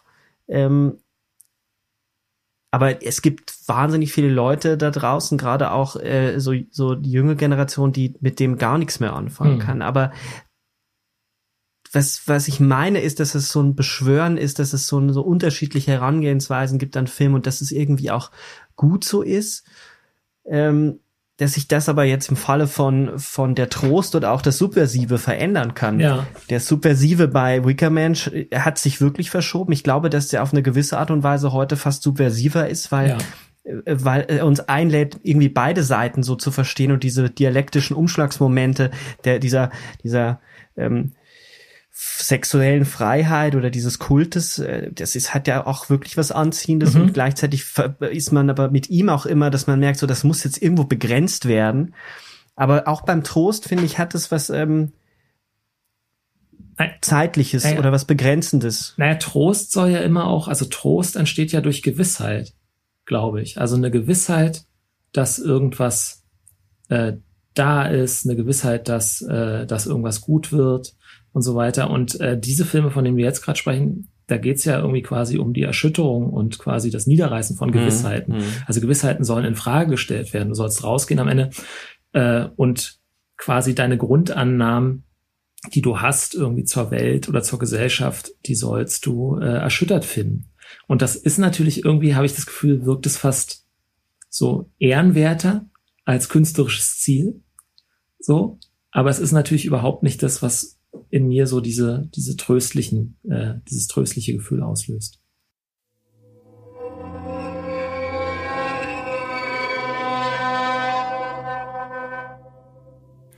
Hallo, mein Name ist Stefan Jung, ich bin freier Autor und Herausgeber mit filmwissenschaftlichem Hintergrund und ich bin in diversen Filmpodcasts zu hören, wie bei Deep Red Radio, Bahnhofskino und zuletzt die Nostromo-Verschwörung.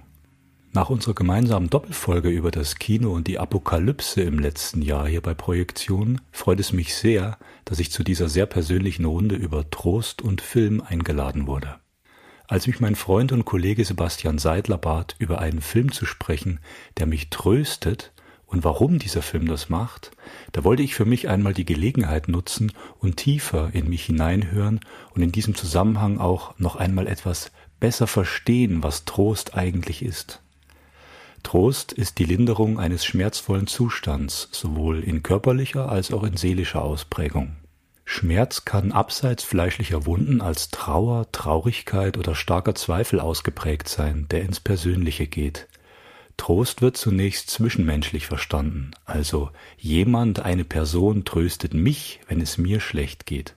Dessen wollte ich mir also noch einmal bewusst sein. Ich horchte in mich hinein, welcher Film so lindernd wirken könnte, dass ich ihn im Falle einer starken Traurigkeit als Medizin benötigen würde. Und da wurde es in zweierlei Hinsicht komplex, was zum Teil auch an mir persönlich liegt. Zunächst entwickeln sich Filme ja im Bewusstsein des Zuschauenden. Ein Film, der vor 15 Jahren extrem berührt hat, vielleicht auch getröstet hat, der kann heute ganz anders berühren. Ich war mir also über die gegenwärtige Heilkraft mancher Filme nicht bzw. nicht mehr im Klaren. Das zweite möchte ich ebenfalls möglichst kurz halten. Ich persönlich habe seit meinem 15. Lebensjahr eine emotionale Amputation durchgemacht, wie ich es seither zu bezeichnen versuche. Das heißt, seit dieser für nachweislich alle so wichtigen spätpubertären Phase weine ich so gut wie nie. Irgendein Riegel hat seither tief in mir verschlossen, was nicht heißen soll, dass ich keine Gefühle oder gar starke Empathie aufbringen kann, nur hat eben seither irgendetwas in mir einem Schutzmechanismus gleich zugemacht und ich reagiere auf sehr vieles nüchtern und desillusioniert. Mit allzu offenen Emotionen tue ich mich schwer, es sei denn im Rahmen von Vertrauenspersonen und Freunden, wie Markus und Sebastian, wo ich mich wohl und sicher fühle. Ein Film, der mir immer wieder Nähe geschenkt hat, wie ich es zunächst einmal zeichnen möchte, ist Pans Labyrinth von Guillermo del Toro aus dem Jahr 2006. Ich berufe mich hierbei auf die weitergehende Bedeutung des griechischen Wortes für Trost, Paregoria, was auch Zuspruch oder Ermutigung bedeuten kann. In dieser Hinsicht tröstet mich Del Toros Film, weil er die Selbstbestimmung des Einzelnen geradezu kindlich verspielt in eine spirituelle Suche einbindet, eine Sinnhaftigkeit entwickelt, die niemals aufgezwungen wirkt, sondern sich völlig natürlich aus der Erzählung selbst heraus entfaltet. All das wird eingebettet in berauschende Bilder, die eine filmische Haptik versprühen, eine greifbare Materialität, die das Geschehene stimmungsvoll transportiert. Das Spiel der DarstellerInnen sowie der emotionale Score von Javier Navarrete sind dabei als wunderbar organische Bestandteile der filmischen Erzählung zu verstehen. In Pans Labyrinth liegt das Große im Kleinen und das macht ihn so schön. Del Toros Werk ist eine fabelhafte Erzählung über Wunder und Menschlichkeit und sein vielleicht persönlichster Film. Ebenso findet bei mir die Quest, die Heldenreise mitsamt Irrungen und Prüfungen stets sehr großen Zuspruch, gerne auch in abgewandelter Form und in anderen Genres. Wenn ein Film innerhalb seiner Kunstfertigkeit und ja auch Künstlichkeit so natürlich rüberkommt, wenn er sich nicht anbiedern will, wie so viele es tun, wenn all dies so organisch und passend wirkt, dann baut mich das auf. Dann lässt mich das pures filmisches Glück spüren. Und ganz selten, wie in diesem Fall, spüre ich dann doch eine Träne, die sich aus meinem Augenwinkel über mein Gesicht verliert. Mich hat es immer berührt, wenn im Film der Tod als zugleich etwas Schmerzvolles und Unausweichliches, wie auch als etwas Schönes, also in seiner tieferen Bedeutung als etwas Weitergehendes dargestellt wird. Ein weiterer Film, der diesbezüglich sehr berührt und letztlich auch konsequent tröstet, ist Der Mann, der zweimal lebte, also Seconds von John Frankenheimer aus dem Jahr 1966, 40 Jahre vor Pans Labyrinth. Es ist einer der wichtigsten Filme für mich. Handelt von einem Mann, Rock Hudsons beste und mutigste Rolle, finde ich, die ihn fast die Karriere kostete, der glaubt, im Leugnen des Lebens selbst glücklich zu werden. Er lässt sich verjüngen, möchte das Altern, das unweigerlich zu einem erfüllten Leben gehört, vergessen und den Lauf des Lebens überlisten. Nach kurzzeitigem Höhenflug stellt sich jedoch alsbald die innere Leere ein. Er wird immer einsamer, seine Seele vertrocknet, sein Herz erkaltet. Sein wahres Glück erkennt er erst viel zu spät. Es ist einer der intensivsten Filme über das Leben selbst. Wenn Filme auf berührende Weise, jedoch bewusst abseits jeden Kitsches, das Leben im Zusammenhang mit dem Tod diskutieren, wenn sie eine geradezu spirituelle Sinnsuche abseits des Profanen verfolgen, dann tröstet mich das.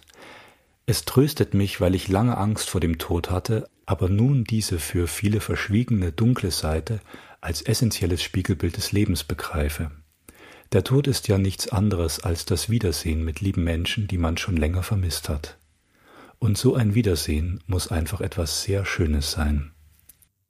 Christoph Hochhäusler, mit dem wir vor kurzem im Podcast über die Figur des Gangsters sprechen konnten, hat keine Zeit gefunden, etwas einzusprechen, aber er hat uns etwas geschickt. Und das möchte ich gerne vorlesen. Trost. Was uns tröstet. Alexander Kluge schrieb 1983 in seinen Thesen, Videokassetten fordern Filme, die auf Wiederholbarkeit angelegt sind, ähnlich einer Schallplatte.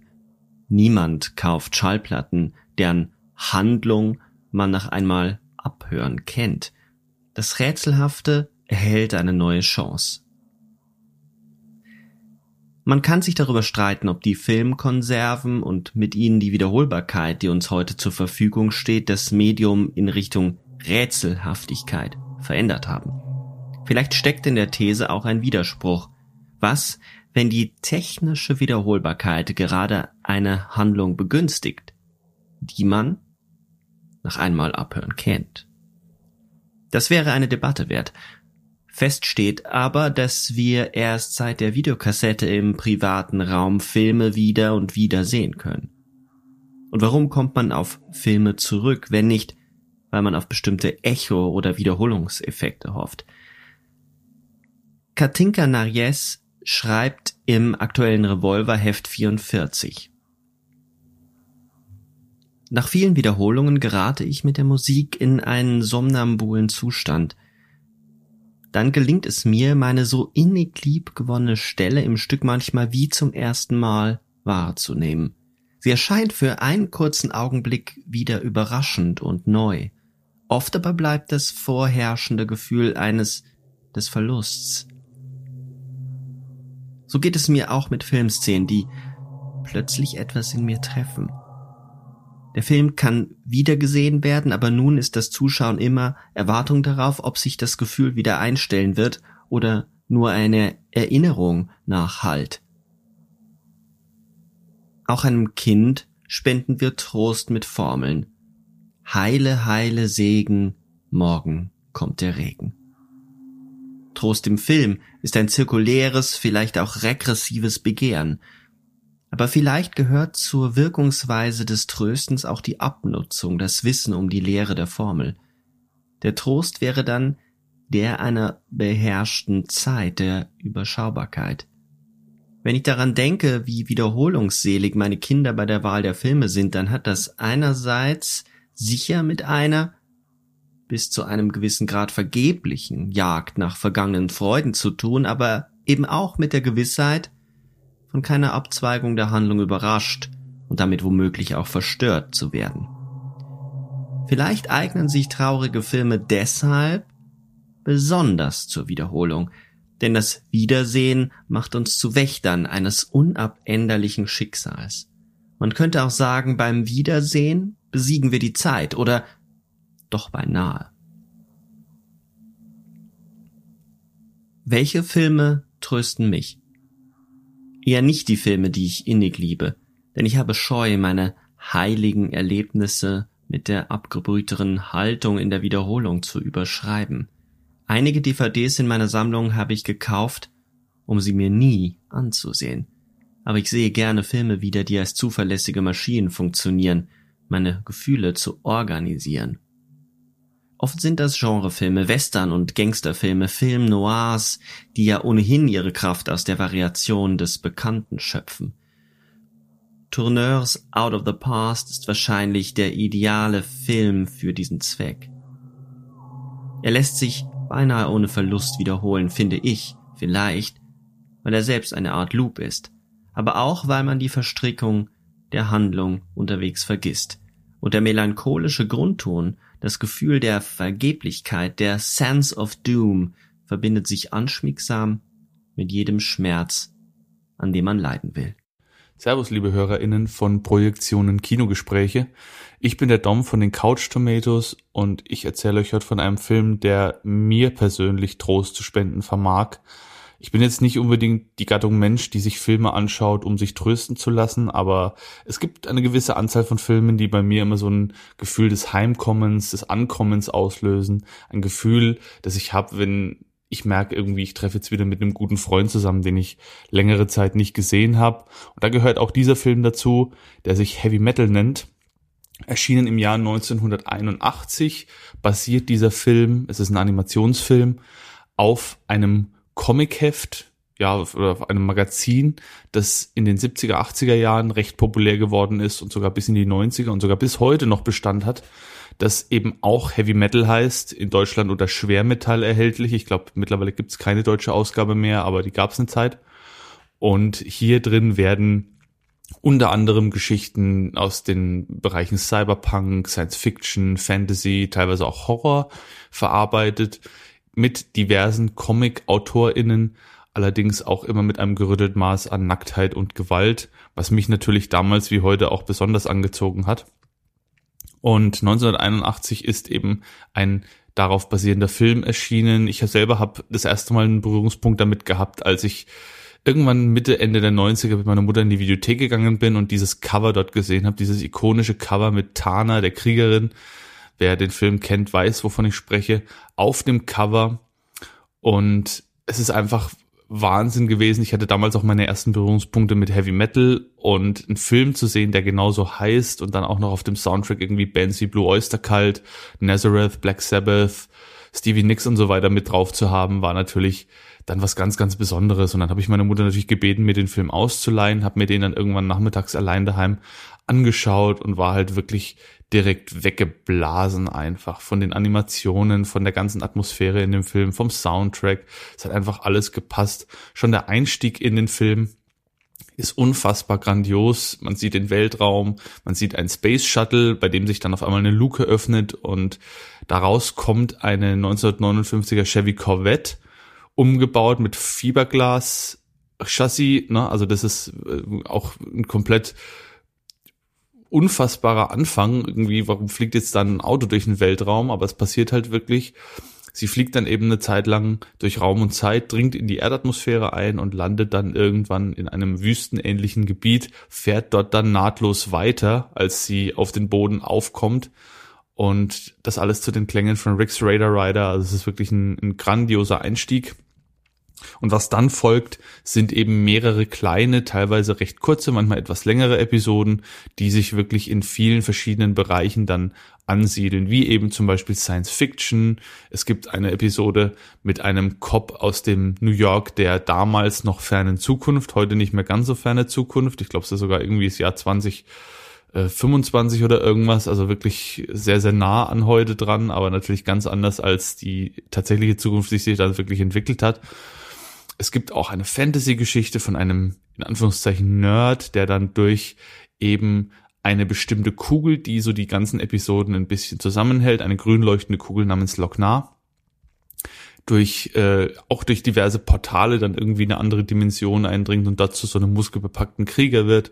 Es gibt dann am Ende diese eben schon angedeutete Geschichte um die Kriegerprinzessin Tana. Also es ist wirklich für jeden Geschmack was dabei. Auch hier natürlich wieder entsprechend mit einem ordentlichen Maß an Gewalt und teilweise recht unnötiger Nacktheit. Man muss den Film natürlich mit den Werkzeugen der damaligen Zeit betrachten, denn ja, die Darstellung von nicht-männlichen Personen in dem Film sind natürlich auch häufig fragwürdig. Das muss man dem Film auf jeden Fall vorhalten. Aber er ist ansonsten mal für mein Dafürhalten recht gut gealtert und ist auch wirklich nicht unbedingt nur unter Mitwirkung von unbekannten Namen entstanden. Also da waren, bei den Produzenten war damals Ivan Reitman mitbeteiligt. Dann hatten wir bei den sprechenden Leute dabei wie Eugene Levy, den vielleicht viele noch aus American Pie kennen, John Candy, Harold Ramis, also durchaus bekannte Namen. Und die Macher haben auch gesagt, dass man den Film heute wahrscheinlich so nicht mehr machen könnte und würde, sondern das war halt einfach ein Produkt seiner Zeit. Die 80er waren gerade am Anlaufen man hatte das Gefühl, dass man mit diesem Film eine gewisse Zielgruppe erreichen wird können und jetzt ist er ja auch zum Kultfilm avanciert mittlerweile, hat seine Anhängerschaft gefunden. Und deswegen empfehle ich allen, die jetzt da vielleicht ein bisschen Blut geleckt haben, die auf Animationsfilme stehen. Es sind natürlich durch die diversen Regisseure und durch die diversen Autoren dann auch entsprechend diverse Zeichenstile mit dabei. Also auch die Episoden ähneln sich weder in der Machart noch in der äh, noch inhaltlich dann entsprechend. Von daher also wirklich sehr abwechslungsreich und ich kann allen nur empfehlen, schaut euch diesen Film mal an, wenn ihr was für Animationen übrig habt, wenn ihr was für Heavy Metal Musik oder ja, eigentlich eher Hard Rock oder Rock, aber für damalige Verhältnisse Heavy Metal, wenn ihr da was übrig habt und auch wenn ihr etwas übrig habt für einfach tolle Atmosphäre und schöne Zeichnungen und schöne Animationen. Das war's soweit. Viel Spaß noch mit dem Rest der Episode. Macht es gut. Bis bald. Tschüss. Ich habe noch eine Sache bei mir beobachtet, äh, da würde ich gerne deine Einschätzung wissen oder was, was, ob du damit was anfangen kannst. Ein, beim Nachdenken ist mir eine Sache aufgefallen, nämlich ich bin ein riesiger Fan von Coming-of-Age-Filmen. Mhm. Äh, sowas kriegt mich immer und das ist, sind auch die Filme, die mich in der Tendenz eher trösten. Und einer dieser Filme ist Igby Goes Down. Mhm. Ähm, der von seiner ganzen Grundhaltung sehr nah an der Fänger im Roggen ist. Also auch ein Junge, der dann in der großen Stadt äh, Abenteuer erlebt, eigentlich weg muss von einem tragischen Hintergrund. Und ich werde von diesem Film sofort in das Gefühl hineinkatapultiert, das ich habe, wenn ich diesen Roman lese, der zum einen meiner Lieblingsromane gehört, Der Fänger im Roggen ähm, weil ich ihn damals nicht in der Schule lesen musste, sondern einer meiner besten Freunde damals hat ihn mir gegeben und gesagt, du musst dieses Buch lesen, das ist großartig. Und zu der Zeit hörte ich äh, ganz viel Bright Eyes. Mhm.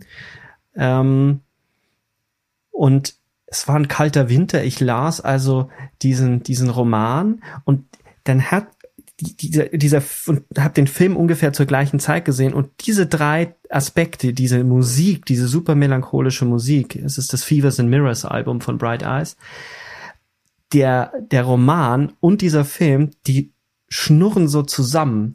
Also die sind wie so ein mhm. so ein Monolith, der sofort mich also hat was fast was Schweres, eine unglaubliche Melancholie, aber dadurch auch irgendwie so eine Hoffnung weil zu der Zeit ich natürlich schon in dieser Kleinstadt, in dieser bayerischen Kleinstadt, in der ich aufgewachsen bin, ähm, die war mir zu eng. Ich wollte raus. Ich war fasziniert natürlich von dieser, von dieser, ähm, von diesen melancholischen Ausbruchsgeschichten. Mhm.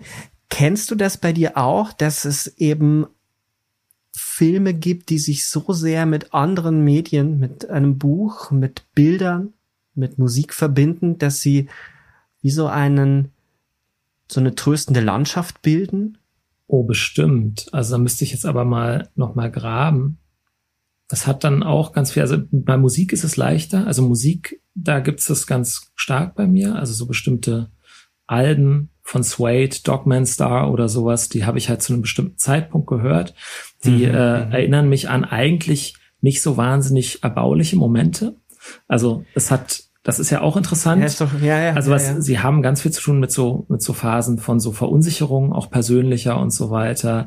Aber komischerweise sind offensichtlich diese Erinnerungen so stark in einem, dass dann, oder diese, das ist so stark abgespeichert, dass dann, wenn es wieder wachgerufen wird, es irgendwie einen tröstet, dass man da auch noch Zugriff hat, vielleicht.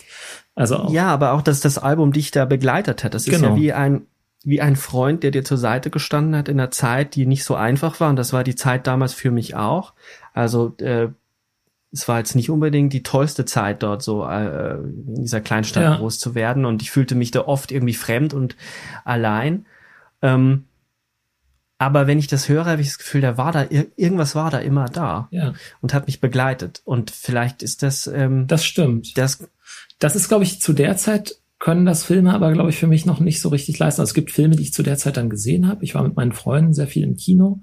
Bestimmte Filme, zum Beispiel den Film Dead Man von Jim Jarmusch, den haben wir irgendwie äh, oft gesehen im Kino. Der hat aus irgendeinem Grund ja. so einen Kultcharakter für uns gehabt. Also irgendwas an dieser Reise, die dieser sozusagen angeschossene Mann da macht durch diese Landschaft, irgendwas daran hat sich für uns irgendwie so, äh, ja, wie sagt man, äh, substanziell angefühlt.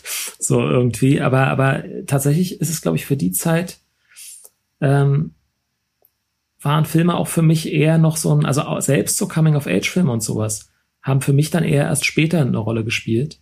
Habe ich nicht so mhm. sehr in dem Alter selber gesucht, sondern waren dann eher so Filme, die dann so zehn Jahre später ich mir angeguckt habe, die mir dann rückwirkend quasi erklärt haben, äh, meine eigene Jugend sozusagen. Also irgendwie war da immer so eine ah, Art okay. von, immer war da, irgendwie war da immer so eine Art von Rift, so eine Art von äh, Distanz, dass ich eher sozusagen gerade in meiner Jugend Also Deadman ist jetzt natürlich kein besonders äh, sozusagen äh, kein besonders äh, schwieriger oder komplizierter Film, aber dass wir grundsätzlich auch eher so Filme gesucht haben, die sozusagen uns einerseits so ein bisschen Distinktionsgewinn vielleicht auch gegeben haben. Das hat sicherlich auch eine Rolle gespielt und hatte dann was auch mit mhm, unserer mhm. Verfasstheit natürlich zu tun, unserer inneren. Aber auch, ich glaube, wir haben gar nicht so sehr Filme gesucht, die spezifisch angesprochen haben, das, was vielleicht jetzt wirklich unsere äh, ganz direkte emotionale so Problemlage oder Malaise gewesen wäre, als irgendwie mit uns hadernde, mit unseren Körpern hadernde, mit irgendwie so auch dem äh, dem zwischenmenschlichen hadernde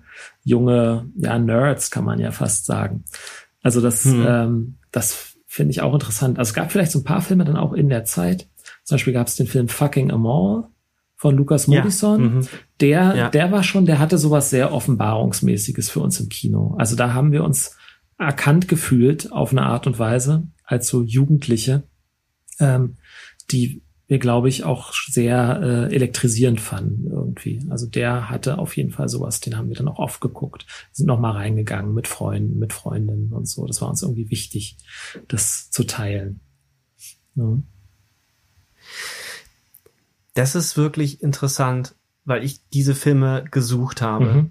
Also da ist dann natürlich auch irgendwie ähm, Crazy damals gerade auch äh, erschienen zu einer Zeit, wo man sich selber natürlich mit diesen ganzen Verlieben, Sexualität, ähm, Peinlichkeiten und das thematisiert der Film ja auf, äh, auf eine so charmante Art und Weise und ich, ich mag den Film immer noch sehr gerne, obwohl äh, ich ihn jetzt auch, also das ist jetzt auch ein bisschen gelogen. Ich habe ihn lange nicht gesehen. Ob ich ihn jetzt heute noch mag, weiß ich nicht. Aber ich habe ihn so in Erinnerung, dass er auch eher zu einem Gefühl wird, als dass er, als dass ich ihn so analytisch durchdringen durchdringen könnte oder durchdrungen habe, während ich ein, also einer meiner absoluten Lieblingsfilme und die wahrscheinlich der wichtigste Film so in meiner Film, Filmsehbiografie ist Lost Highway von David mhm. Lynch, den ich wahrscheinlich über 30 Mal schon gesehen habe und ähm, auch in so einer manischen Phase, als ich den entdeckt habe mit 15, den immer ganz vielen Leuten zeigen musste, die dann alle ähm, mich gehasst haben dafür, dass ich in diesen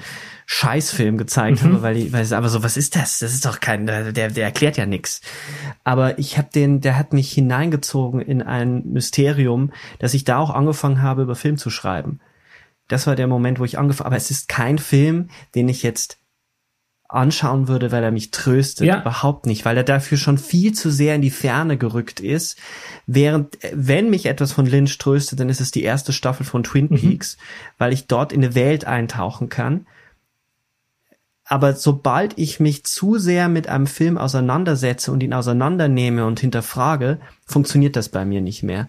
Dann ist dieses Emotionale weg, dann ist es auf Abstand geschoben und ähm, deswegen sind es dann meistens wirklich, wo so Sachen bei mir zusammenkommen, wo es um, um wie so eine Zeitkapsel ist, wo ich merke, da war etwas dabei, das habe ich nicht hinterfragt. Ich habe es wahrscheinlich auch unkritisch irgendwie in mich eingesaugt es gibt schlimm, sicherlich Schlimmeres, als den Fänger im Rocken unkritisch in sich einzusaugen, aber ähm, das habe ich so festgestellt. Und vielleicht, ich weiß es nicht, du aber das, aber das Horrorfilm. Aber da ist irgendwie was dran. Ich finde, dass da, da, da, da, nähern, da näherst du dich auf jeden Fall irgendwie was oder da nähern wir uns was, weil, also auch für mich hat so ein Film wie äh, Lost Highway eine Riesenrolle gespielt damals. Und das waren eben, glaube ich, auch eher, das waren auch die Filme, die mich zum Beispiel zum Filmemachen gebracht haben. Ne?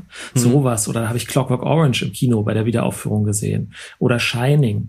Also so Filme, ja. die auch so eine stark, die auch zu so einer starken quasi Reibung und Auseinandersetzung so einladen. Ne? Also auch formal. Man muss sich mit denen so auch formal auseinandersetzen. Und das hat bei mir überhaupt erst sozusagen dieses Gefühl erzeugt, Filme sind was, was man macht und was man sehr absichtsvoll macht und was man irgendwie auch selber machen kann und so. Und das hat mich da in der Richtung immer viel, viel stärker, äh, so mir viel, viel mehr Impulse gegeben. Während diese Filme, die ich als tröstend empfinde oder über die wir jetzt sprechen, welche sind, die ich glaube ich nie so sehr als, als irgendwie gemacht empfinde. Die sind natürlich oft viel, viel schematischer als diese, ah, als diese ja. anderen Filme, aber irgendwas an denen ist so, ist direkter, selbstverständlicher sozusagen fast für mich. Also zum Beispiel Filme, die mich, die sind mir jetzt wieder eingefallen, die mich jetzt in letzter Zeit sehr viel getröstet haben, sind die Filme von Hirokazu Koreeda. Ähm, zum Beispiel Shoplifters, äh, ah, ja. aber auch, äh, aber auch, äh, den er gemacht hatte, ähm, na, Nobody Knows, ähm, Like Father, Like Son. Und das sind auch ja fast alles Filme, Still Walking, in denen es um Familie geht und äh, so Familienbeziehungen, die oft auch vielleicht ein bisschen problematisch sind, schwierig sind und so weiter, der aber immer irgendwie so eine Art von tröstlicher Humanität, Menschlichkeit findet irgendwie in allen Beteiligten, die es einem irgendwie möglich macht, äh, das Gute darin zu sehen, quasi irgendwie. Und ohne auszublenden, sozusagen die Konfliktträchtigkeit. Die wirken aber auf mich, die sind ja auch so, äh, so gedreht. Die haben so eine gewisse Mühelosigkeit in der Form äh, und in dem Zugriff auf einfach nur dieses Zwischenmenschliche, diese zwischenmenschliche Interaktion, dass ich, dass die Form für mich halt auch total in den Hintergrund tritt. Also das ist was, also die sind natürlich brillant gemacht, aber ich nehme die gar nicht, ich nehme die nie als gemacht wahr sondern ich steige immer so direkt äh, auf dieser humanistischen, zwischenmenschlichen Ebene in die ein. Etwas, das ich auch als Filmemacher nie sozusagen gesucht habe und was ich wahrscheinlich auch gar nicht könnte. Aber das ist auch so vielleicht noch so ein Element, das so tröstende ja. Filme für mich unterscheidet von denen, die mich irgendwie auf einer künstlerischen Ebene sozusagen begeistern oder ästhetischen. Ich habe ich habe da auch wirklich äh, teilweise Angst davor, mich bestimmten Filmen jetzt dann auch mit dem Podcast anzunähern. Ich spiele jetzt schon eine Weile mit dem Gedanken, äh, Kelly Reicherts äh, Kino mhm. äh, unter die Lupe zu nehmen. Aber so ein Film wie Vandy and Lucy ist auch so ein Film, den ich als tröstenden Film in mir abgespeichert habe. Und irgendwas hält mich noch zurück, den wieder einzulegen und ihn zu analysieren und zu verstehen, wie der gemacht ist und weil Reichert natürlich schon eine Filmemacherin ist, die sehr genau weiß, was sie macht und wie sie ihre Figuren führt. Ähm, aber er hat für mich etwas wie, als, als wäre das wirklich, es, es was beiläufig. Ich finde es wirklich ein guter Begriff. Die Filme haben was Beiläufiges oder sie, die Form äh, sticht nicht sofort ins Auge. Es wären es Geschichten, die, die, die sich so erzählen. Als wär, also wie so ein Wunder. als wären auch die Menschen quasi echt, von denen sie erzählen.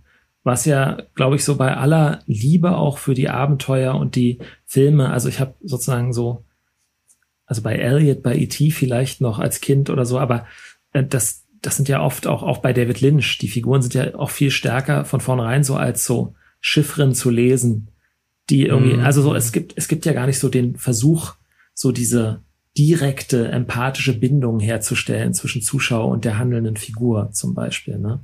Und bei Filmen, die das schaffen, da wollen wir vielleicht diese Entzauberung auch gar nicht. Wir wollen gar nicht so genau wissen, wie das jetzt hergestellt wurde, an welchem Punkt jetzt möglicherweise auch eigentlich die SchauspielerInnen irgendwie sozusagen was ganz anderes sind als diese Figuren, die wir da sehen und so. Also das äh, ist bei mir auch, spielt bei mir, glaube ich, auch so eine Rolle. Und das geht dann bei mir so weit, dass ich mittlerweile auch merke, dass ich diese Filme, wenn ich sie als tröstend bezeichne, gar nicht mal so oft nochmal gesehen habe, sondern sie in Erinnerung behalten habe. Ich habe zwar so habe ich zwar Single Man sehr oft gesehen, aber auch bei dem Film ist es mittlerweile so angewachsen, dass ich jetzt auch ähm, für diese Folge lange davor zurückgescheut habe, den nochmal anzugucken, weil ich dachte, oh Gott, wenn der kaputt geht, wenn der jetzt kaputt geht für mich, dieses, die, dann geht so mein größter Liebesfilm irgendwie den Bach runter und ich habe ihn zwar analytisch, ich habe ihn analytisch zerstört. Mhm. Ähm, und das ist, äh, hat sich aber jetzt irgendwie nicht bewahrheitet, weil in dem Gespräch jetzt, was wir beide führen, auch mir nochmal klar geworden ist, das war auch eine der Vorüberlegungen, die ich hatte, ob nicht auch das Reden über diese Filme schon was Tröstendes hat, dass man merkt, wie sehr uns dieses Sprechen darüber, was uns berührt, verbindet. Und da kommt ja dann auch sowas Solidarisierendes oder sowas Universalistisches des Kinos durch, ähm, während das Analytische und das manchmal auch Kritisieren von Filmen ja doch oft dazu führt, dass man so sich auseinander, also dass man schon eine Art Streit führt im guten Sinne manchmal, manchmal aber auch im schlechten Sinne. Es gibt ja schon auch so Tendenzen, dass Leute dann sehr, sehr erbost sind, wenn man ihre Filme ähm, nicht so toll findet. Dass es aber auch diesen anderen Aspekt gibt, wo man einfach in diesen Traumwelten wandeln kann und, und darüber spricht, was einen tröstet. Ich fand das, finde das sehr, sehr schön. Eine letzte Frage zum Schluss habe ich. Tröstet dich das Filme machen? Puh. Ich bin nicht sicher. Also manchmal schon. Also die Arbeit kann was Tröstendes haben, aber manchmal muss man sich auch wieder daran erinnern. Also man vergisst es auch manchmal, wenn irgendwie es eher angespannt oder gestresst ist. Aber auch da gibt es einen Film zu, lustigerweise, der mich mal in einer Zeit, in der ich so ein bisschen mit der Arbeit selber gehadert habe, ähm, der mich da wieder erinnert hat daran. Und zwar ist das der auch japanische Film One Cut of the Dead. Ich weiß nicht, ob du den gesehen hast. Ah ja, habe ich gesehen. Genau. Also das ist sicher was ganz Persönliches. dass der, der hat mich richtig berührt. Der hat mich richtig, ich habe geweint vor Glück am Ende im Kino, weil der handelt ja quasi wirklich vom, also er tut erstmal so, als wäre so ein Zombie-Film in einem Take gedreht irgendwie, und dann springt er ja nochmal zurück und wir merken, ah, es ist eigentlich ein Film darüber, wie dieser One-Taker gemacht wurde. Und wir sehen dann am Ende nochmal sozusagen den Dreh des One-Takers, aber diesmal sozusagen von außen. Und wir sehen, wie permanent eigentlich alles schief geht und wie sozusagen in einer unfassbaren nee. gemeinschaftlichen Kraftanstrengung all diese auch sehr farbenfrohen Charaktere da am Set irgendwie äh, es schaffen. Und jeder wächst über sich hinaus, so was typisch Japanisches auch, was man auch in den Ghibli-Filmen oft findet, so diese gemeinschaftliche Anstrengung, man schafft irgendwas, was sozusagen allein nicht möglich gewesen wäre. Und wie sie dann wirklich es schaffen, diesen diesen One-Taker, der am Anfang ja durchaus, mein Gott, wie so ein etwas schlecht gemachter Zombie-Film hat aussah. Und am Ende lernst du aber zu wertschätzen, wie viel sozusagen hinter den Kulissen passiert ist und wie viel diese Leute aus ja über sich hinausgewachsen sind, um zu ermöglichen, dass der ohne, ohne dass er abgebrochen werden musste, dass dieser One-Taker möglich war.